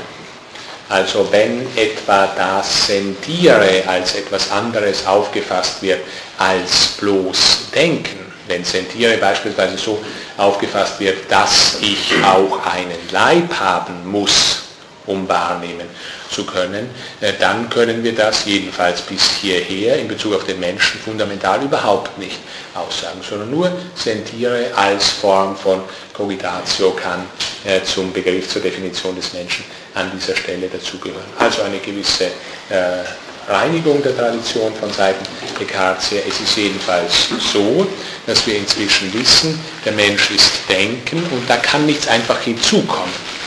Sondern wenn wir da noch mehr sagen können sollten, als der Mensch, einfach in der Mensch ist Denken, dann müssen wir sagen, er ist unterschiedliche Formen von Denken. Und zwar auch sehr unter, von Descartes ausgeblickt sehr untergeordnete Formen von Cogitatio, wobei sich da freilich die Schwierigkeit ergibt, wie wir von diesen untergeordneten Formen des Denkens in den Bereich des Leibes hineingehen. Also letztlich müsste Descartes von den Argumentationen, die er hier übt, dann auch einen Gedanken wie den der Verleiblichung fassen können, was allerdings schwierig wird und letztlich ihm nicht gelingt, wie wir sehen werden. Ein zweites Moment, das ich hier noch in Bezug auf die Thematik, also Wiederholung oder Wiederauftreten des Zweifels äh, nennen möchte. Descartes blickt, und dieses, dieses Beispiel hatten wir vor der Pause schon äh, angesprochen, weil Sie von dem Wachsfigurenkabinett gesprochen haben, dieses berühmte Wachsbeispiel, das ich doch noch auch herausziehen muss aus der zweiten äh, Meditation. Hm. Descartes nimmt wieder, also wieder ein dialogisches, wenn man so will, Moment, nimmt wieder unseren Alltagsverstand auf er hat in der zweiten Meditation bereits bewiesen, dass das Ich als Cogito, als reines Denken, das Erkennbarste ist. Das als erstes Erkennbare. Also etwas, das wir erkennen könnten, bevor wir uns als Ego Cogito erkannt haben, sowas kann es letztlich schlechthin kartesisch nicht geben. Erkennbarste, also wenn ich dieses, äh, dieses äh, kartesische so äh, anti-aristotelisch jetzt aristotelisch ausdrücke. Äh, Descartes hat das eine oder andere weitere in Bezug auf das Ich qua Mensch entwickelt und bricht dann den Gedankengang mal wieder ab. Und zwar nicht so, also warum man abbricht, philosophische Gedankengänge hat ja unterschiedliche Gründe, das muss man von Denker zu Denker gesondert untersuchen, also nicht etwa hier, was ja zum berühmtesten da gehört, auf platonische Weise, so dass immer abgebrochen wird, wenn Platon das Gespräch auf ein höheres Niveau heben möchte. Es kommt ein neuer Gesprächspartner, es kommt ein neuer Gedanke, ein neues Dogma Platons, das er äh, aus dem äh, äh das aus dem Rucksack zieht. Das ist hier nicht der Fall, sondern Descartes möchte das bisherige äh, einfach noch von einer anderen, nämlich von der objektiven Seite her zeigen. Also nicht nur das Fundamentale des Subjektiven, also des Menschen in diesem Fall, ist das Denken, sondern auch das Fundamentale und als erstes Erkennbare, also auch Erkenntnis, Sache nach Primäre hinsichtlich des Objektiven, also hinsichtlich aller uns möglichen Gegenstände ist genau dasselbe, nämlich das Denken, die Substanz nicht nur des Subjektiven, sondern des Objektiven, klar, sich ergebend aus dem Ich als dem fundamentalsten Prinzip hier, als dem äh, Subjekt-Objekt der Einheit von Denken und Sein heraus. Er spricht also den, äh, den Gedankengang ab, nachdem er gezeigt hat, dass das Ich das Erkennbarste ist und fragt uns, so als Alltags im Bewusstsein, was, was hält man wohl alltäglich für das am meisten oder am leichtesten als erstes Erkennbare. Und das ist natürlich alltäglich etwas ganz anderes als das Ich oder das Cogito. Es ist ein bestimmtes körperliches Da, also etwa dieses Stück Wachs und diesen Ausgangspunkt äh, nimmt Descartes auf und versucht nun auch von diesem Ausgangspunkt aus dahin zu führen, dass auch unseren alltäglichen Ansichten in Bezug auf dieses, also nicht Körperlichkeit im Allgemeinen, sondern dieses bestimmte körperliche da, das Denken zugrunde liegt. Nicht nur in uns, sondern auch in diesem Stück Wachs da. Ja, also Descartes möchte also hier offenbar zeigen, äh, dass die Natur des menschlichen Geistes erkennbarer ist als der Körper, wenngleich man alltäglich äh, das Entgegengesetzte meint. Auffassung des Ichs geht der Auffassung eines Körperlichen in jedem Erkenntnisgang vorher. Egal, ob der Erkennende das jetzt weiß oder nicht. Er ist auf jeden Fall ich und insofern äh, ist der Denken. Das muss nun auch in Bezug auf bestimmtes Objektives äh, gezeigt werden. Ähm, deswegen nimmt Descartes hier äh, dieses Wachsbeispiel herein, wobei er auch in diesem Zusammenhang wiederum den Zweifel wieder hereinnehmen wird. Also Descartes er geht da so vor. Er fragt jetzt, das kann man ganz parallel formulieren zu dem, was ich vorher in Bezug auf den Menschen, die Frage nach dem Menschen formuliert habe. Er fragt, woran kann ich in Bezug auf dieses Stück Wachs zweifeln? Nicht so, wie wir uns vorher die Frage stellten, woran kann ich in Bezug auf den Menschen zweifeln, wenn nicht alles verschwinden soll, sondern das, was dazu erforderlich ist, auch das da ein Mensch ist, bleiben soll. So nun in Bezug auf dieses Stück Wachs da. Also bleiben soll dasjenige, ohne welches Wachs, dieses Stück Wachs nicht gedacht äh, sein kann, nicht gedacht werden kann, nicht sein kann. Ja. Hm. Ja, und äh, der Gedankengang des Wachsbeispiels äh, läuft nun in der Weise, dass sich zeigen soll, äh, dass nichts für mich Objekt sein kann, mh, hm, das nicht in ihm selbst, ganz kurz gefasst, ein Komplex von Gedanken ist. Und zwar wesentlich auch für mich ein Komplex äh, von Gedanken ist, gemäß dem Sätzchen, dass alles Bewusstsein wesentlich Selbstbewusstsein ist. Also ich beziehe mich nicht einerseits denkend auf mich und irgendwie ganz anders separiert davon dann vielleicht auf anderes. Ich bin nicht einerseits Selbstbewusstsein und andererseits Bewusstsein, sondern auch mein Bewusstsein dieses Stückes Wachs da ist wesentlich Selbstbewusstsein. Das zeigt sich in Bezug auf das Stück Wachs eben so, dass es ein Komplex von Selbstbewusstseinsbestimmungen, also von Gedanken sein muss. Einige Punkte vielleicht noch am, am Text diesbezüglich. Ein bestimmtes körperliches Stück Wachs ähm, wird zunächst mal beschrieben. Alltäglich beschrieben hinsichtlich seines sinnlichen wahrgenommen werden. Wobei das Stück Wachs äh, für unser Bewusstsein, so scheint es zunächst mit seinem sinnlichen wahrgenommen werden, zusammenfällt. Auch hier könnte man wieder Bezüge einerseits zu Berkeley, andererseits zu Hegel und zu vielen anderen natürlich machen. Also äh, Entsprechung zu dem, was wir auch in der ersten Meditation hatten, wir sind zunächst sinnlich wahrnehmen, sinnliches Wahrnehmen nicht, eine Kiste, wo noch vieles andere dazugehört. Und so ist auch unser Gegenstand, dieser einfachste Gegenstand, bestimmtes körperliches Dasein, sinnliches wahrgenommen werden. Es ist so unsere sind unsere alltäglichen äh, Positivierungs- und Gewohnheitsleistungen, dass wir da immer schon mehr meinen, also sagen, nein, dieses Wachs ist doch nicht sein sinnliches wahrgenommen werden, sondern das ist ein Ding, das ich sinnlich wahrnehmen kann und bestimmt nämlich nur bestimmte Eigenschaften oder Merkmale, vielleicht die sekundären Qualitäten, die da an diesem Wachs da sind, die ich wahrnehme. Das sind natürlich alles wie der Karte in der Folge aufzeigt, sind ja alles Gedankenleistungen. Das macht ja das Stück Wachs nicht selbst, dass es sagt, ich bin Ding und Eigenschaft und vielleicht dann noch primäre und sekundäre Eigenschaften dazu. Das sind natürlich Gedankenleistungen. Also ich nehme das äh, mir Objektive in Ding und Eigenschaften oder in Eigenschaften und Träger der Eigenschaften äh, auseinander, stelle das dann wiederum zusammen. Das Ding ist mir so, wenn man da ein Hegel handgelehnt formulieren würde, das Ding ist mir so immer zugleich eins und auch, wobei ich nicht bemerke, dass eins zugleich auch und umgekehrt ist. Jedenfalls sind das, wie man es bestimmt auch immer interpretieren mag, Gedankenleistungen wenn ich sage, das da ist ein Ding von Eigenschaften. Das nehme ich jedenfalls nicht wahr, sondern das ist Urteilsprodukt natürlich. Wenn wir so zunächst mal bei der Wahrnehmung sind, so ist, so ist das mir Objektive natürlich einsinnlich wahrgenommen werdendes. Und Descartes beschreibt nun, und das äh, ist äh, eine Veränderung nun der Auffassung dessen, was ein Objekt für mich sein kann, beschreibt nun einen Veränderungsvorgang. Das hat natürlich auch weitere Voraussetzungen, das wird einigermaßen unrein hier von Descartes dargestellt, aber trotzdem gut genug, deswegen also hier noch äh, kurz heute zu erwähnen. Also Erwärmung dieses Stückes Wachs und da verändert sich an ihm, dass hier die Voraussetzungen, so müssten wir das hier annehmen, wenngleich man da vom Beispiel her gewisse Schwierigkeiten haben könnte.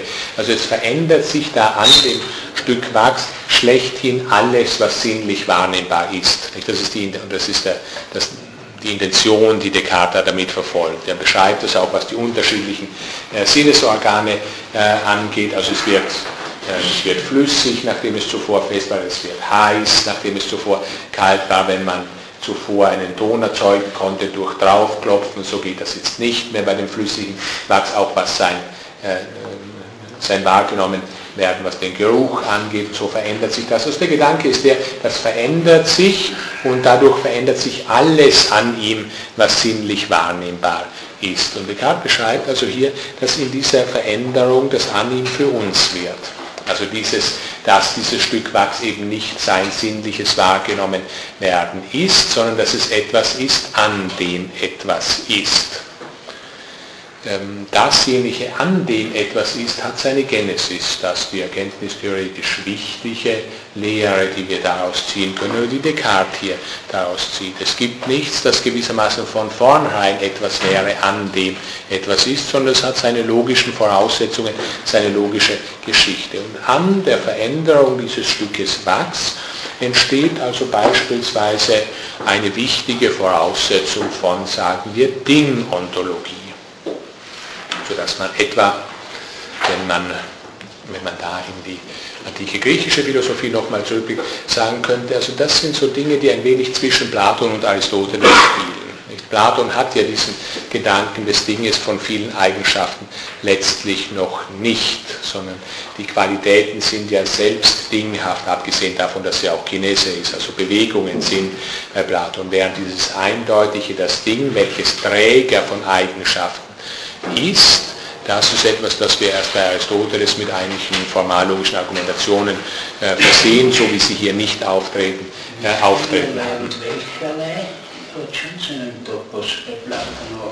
Das? Also wie vielerlei und welcherlei die Qualitäten, also ja, ja. Quantitäten ja, ja, ja, Das, ist, das ist ohne Zweifel richtig, äh, dass die Qualität hier ihre Wichtigkeit hat. Nur äh, die Frage ist die, haben wir einen Träger von Eigenschaften, den wir als das Bestehende fassen, an dem die Eigenschaften oder die Qualitäten sind, oder werden die Qualitäten selbst dinghaft oder das Ding selbst qualitäthaft gefasst? Also wenn man von... Die, äh, die Eigenschaft kann nicht abgetrennt werden. Von der Substanz. Ja, ja. Die Ja, ja. existiert für sich allein nicht. Ja, also von der Substanz. Das ist jetzt eine Sache, die wir, ich weiß nicht, ob Sie morgen Zeit haben, aber die wir morgen im Zusammenhang mit der aristotelischen Usia-Lehre äh, diskutieren müssten. Ich wollte hier nicht unbedingt das Wort Substanz hereinbringen, wenn ich von dem Ding-Eigenschaften-Schema gesprochen habe, sondern würde ich schon das Hypokeimenon, da würde ich schon lieber das Hypokeimenon, also das Subjektum, also nicht das neuzeitliche Subjekt, sondern das zugrunde liegende nennen. Und Aristoteles lehrt uns ja, wie Sie natürlich wissen, vor allem in Metaphysik Zeta 4, dass das Hypokeimenon nicht Substanz sein kann. Ich meinte jetzt nur, das war vielleicht ein etwas überflüssig, aber nur also der Verweis ging nur auf bestimmte unterschiedliche Interpretationsmöglichkeiten. Die Materie.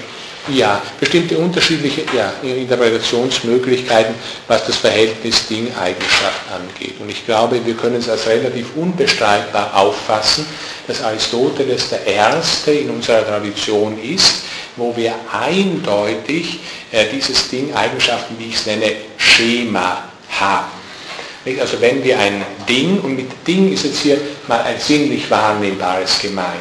Wenn wir ein Ding haben, da haben wir ein zugrunde liegendes, das ist der Träger der Eigenschaften und der trägt dann eben Eigenschaften. Also der kann dann etwa bewegt sein oder der kann sich in Ruhe befinden. Das sind Qualitäten oder Eigenschaften. Das ist, das ist jetzt sehr platt gesagt und geht natürlich mit der großen aristotelischen Usia-Lehre nicht zusammen. Trotzdem muss man sagen, in Bezug auf das sinnlich Wahrnehmbare, gerade dort, wo Aristoteles ähm, Widerspruch wittert, bringt er häufig dieses Ding-Eigenschaften-Schema ein.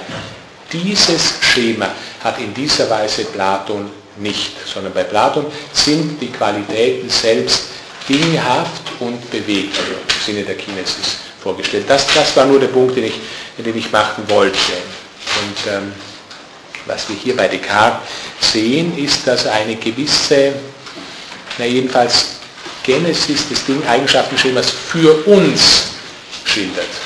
Also er schildert uns jetzt hier zumindest eine Möglichkeit, wie kommen wir denn eigentlich dazu, und sowas wie dieses Schema vorzustellen, Ding-Eigenschaften. Also der Tisch ist ein Ding von vielen Eigenschaften. Wie kommen wir zu sowas? Wie kommen wir von dem her, dass er einfach ein sinnlich wahrgenommen werdendes ist, dorthin, dass wir sagen, das ist ein Ding, das bestimmte Eigenschaften, Qualitäten hat. Und da scheint die ähm, Kinesis von besonderer Wichtigkeit zu sein, ähm, die Veränderung. Sollte man vielleicht besser Aloiosis dafür sagen, also eine Form von Kinesis jedenfalls. Da hätten wir natürlich wieder gute äh, Bezüge, das würde jetzt immer interessant sein, dazu Aristoteles hinüber zu blicken, äh, weil ja der späte Aristoteles auch die Kinesis zum Teil in der Kategorienliste drin hat was in diesen abgekürzten Kategorienlisten, was viele nicht wissen, aber äh, das muss ich auf morgen verschieben. Also ich will sagen, Descartes schildert uns hier nun nicht in Bezug auf das Ich, sondern in Bezug auf ein alltägliches Erkenntnisobjekt, wie das an ihm für uns wird oder wie für uns das Ding Eigenschaftenschema wird. Nachdem, ich darf das jetzt zitieren, nachdem Descartes diese vollständige oder vorgestellte vollständige Veränderung beschrieben hat, dieses Stückes Wachs, das da erwärmt wird, bleibt es denn noch dasselbe Wachs. Bleibt, das ist einzuräumen, keiner leugnet das, also jedenfalls keiner, der nicht Unsinn redet, nicht? Keiner ist anderer Ansicht. Da müssen wir annehmen, nicht, dass dasselbe Stück Wachs ist, wenn wir sagen, ja, es verändert sich, nicht, oder es erwärmt sich, es dehnt sich aus und dergleichen. Da habe ich immer ein und dasselbe angesprochen, das sich verändert. Nicht? Wenn sich was verändern soll, muss es schon mit sich identisch bleiben. Das ist das Schwierige im Veränderungsbegriff, dass wir die beiden Dinge miteinander zusammendenken. Nicht? Weil sonst kann von Veränderung nicht die Rede sein, wenn wir die Identität herausnehmen. Also Veränderung setzt klar immer Zusammendenken von Identität und Unterschied voraus. Anders geht es nicht. Man kann natürlich, das sage ich jetzt wieder, ich will gar nichts gegen Aristoteles sagen, aber das sage ich jetzt wieder nur so auf dieses aristotelisierende Schema hingesprochen, das geht dann natürlich angenehm, wenn man verteilt. Also wenn man sagt, ja, das Substratum, das Hypokeimen und das zugrunde liegende bleibt gleich, hier ist die Identität und den Unterschied, den haben wir auf der anderen Seite, was den Wechsel der Eigenschaften angeht oder der, der Prädikate. Aber jetzt das Zitat mal noch fortgesetzt.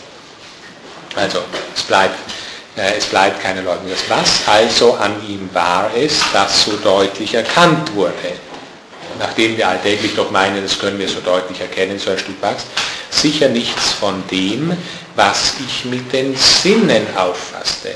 Also nicht nur allgemein, sondern in Bezug auf dieses sinnlich Gegenwärtige da, sind es gerade nicht die Sinne, die das eigentlich klar und deutlich fassen, was da ist. Denn alle Bestimmungen, die von Geschmack, Geruch, Gesicht, Gefühl oder Gehör, also setzt hier diese Lehre von den äh, fünf Sinnen voraus, das wird nicht wirklich abgeleitet, äh, alles, was also hier auch von diesen aufgefasst äh, wurde, alle die sind verändert und doch bleibt es das Wachs. Ja, also wir haben einen, den Schritt zu den äh, Gedanken äh, des Dings und seiner Eigenschaften. Wir müssen jetzt sagen, das Wachs ist nicht die Süße des Honigs und dieses bestimmte äh, Farbigsein und dergleichen. Zunächst aber war es für uns als Sinneswahrnehmend die Süße des Honigs und noch weiteres, was da eben äh, äh, sinneswahrnehmungsmäßig äh, damit verknüpft war. Was ist das Wachs inzwischen? Zitat, ein Körper, der mir vor kurzem mit jenen Eigenschaften ausgezeichnet erschien, jetzt aber mit anderen.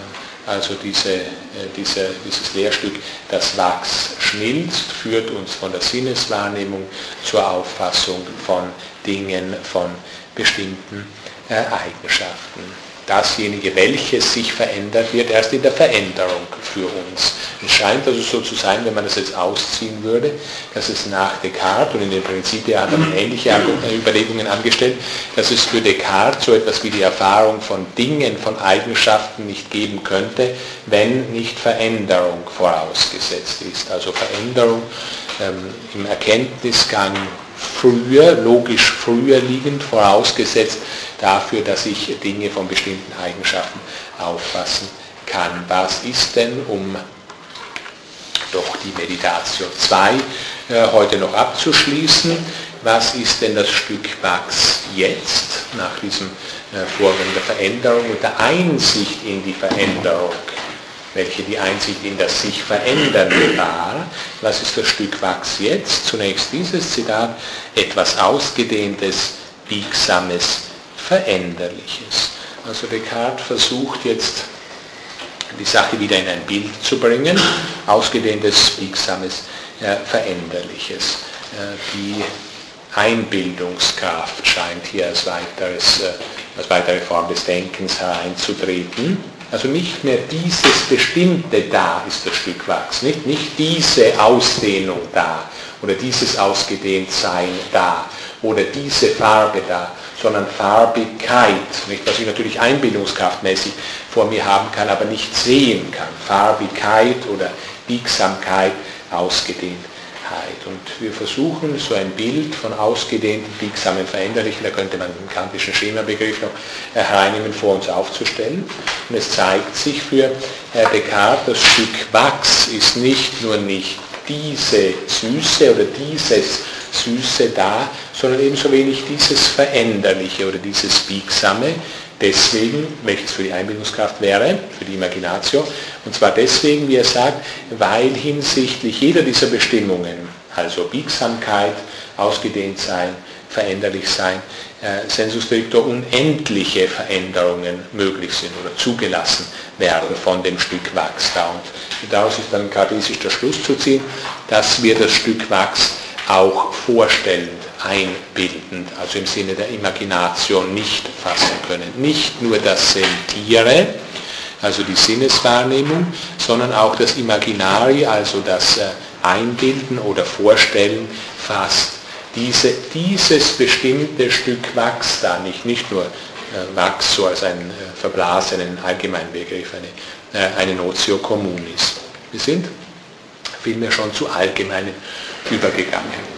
Also das Ausgedehntsein selbst oder die Biegsamkeit, die Veränderlichkeit. Das sind also Einheiten, die ähm, unendliche Unterschiede in sich enthalten, was die Einbildungskraft, die eben immer mit Bildern arbeitet, ähm, nicht leisten kann. Eigentliche Auffassung nicht nur des Ichs, sondern auch des einfachsten Gegenstandes, möglichst einfachen Gegenstandes des Ichs, also dieses Stückchens Wachs hier äh, ist, äh, das eigentlich hier Einsehende ist das Denken und nicht das Einbilden oder gar das sinnlich Wahrnehmen.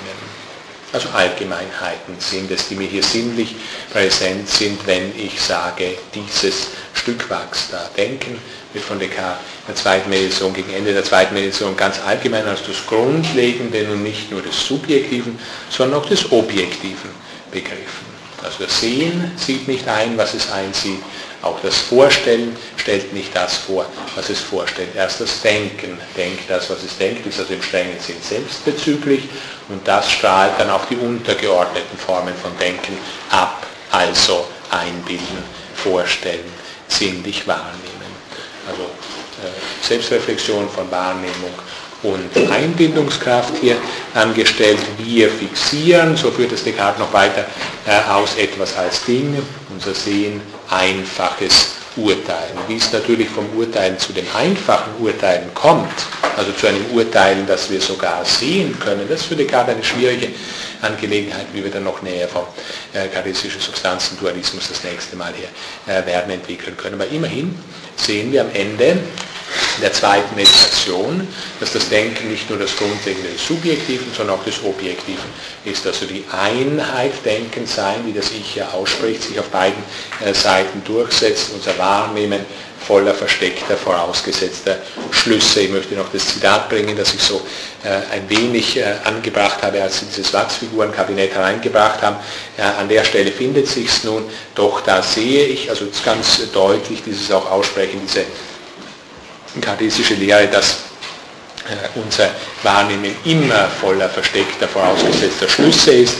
Äh, Zitat, doch da sehe ich zufällig vom Fenster aus Menschen auf der Straße vorübergehen, von denen ich ebenfalls genau wie vom Wachse gewohnt bin zu sagen, ich sehe sie. Das ist eine falsche Ausdrucksweise ich sehe es, oder abgekürzte Ausdrucksweise, wie wir inzwischen wissen. Wir müssen zumindest das Ich denke vorschalten, also ich denke, ich sehe sie.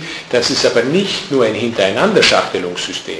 Das könnten wir schon von ganz Anfang der zweiten Meditation aus wissen, dass wir für jedes Ich sehe, ich denke, ich sehe sagen müssen, sondern auch das Sehe so in ihm selbst ist denkförmig. Es gibt kein denkfreies sehen, hinter dem nur so als vorausgesetztes Denken stehen würde. Also kein bloßes Hintereinanderschachtelungssystem, von dem ich also ebenfalls gewohnt bin, zu sagen, ich sehe sie und doch sehe ich nichts als die Hüte und Kleider, es waren nicht die Regenschirme, vielleicht hat es noch keine Regenschirme gegeben, die ich vorher erwähnt habe, äh, und doch sehe ich nichts als die Hüte und Kleider, unter denen sich Automaten verbergen könnten.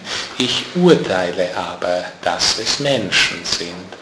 Und so erkenne ich das, was ich mit meinen Augen zu sehen vermeinte, einzig und allein durch die meinem Denken innewohnende Fähigkeit zu urteilen. Ausschließlich ähm, nur, nur dann, wenn wir logisch geurteilt haben, können wir auch sehen. Also das Sehen ist immanent, urteilsbestimmt, ist immer schon urteilen. So wie unsere Vorstellungen immer schon vergegenständigend sind, ist unser Sehen immer schon urteilend. Ja, dies ist die Konklusion äh, von Meditation 2. Ähm, wir werden uns das nächste Mal mit der verbleibenden Meditation und dann mit den restlichen großen Büchern Descartes, vor allem mit den Passion de l'âme und einigen späten Briefen am dritten und letzten Blocktag äh, beschäftigen äh, für heute. Äh, vielen Dank, ja, und bis in zwei oder drei Wochen.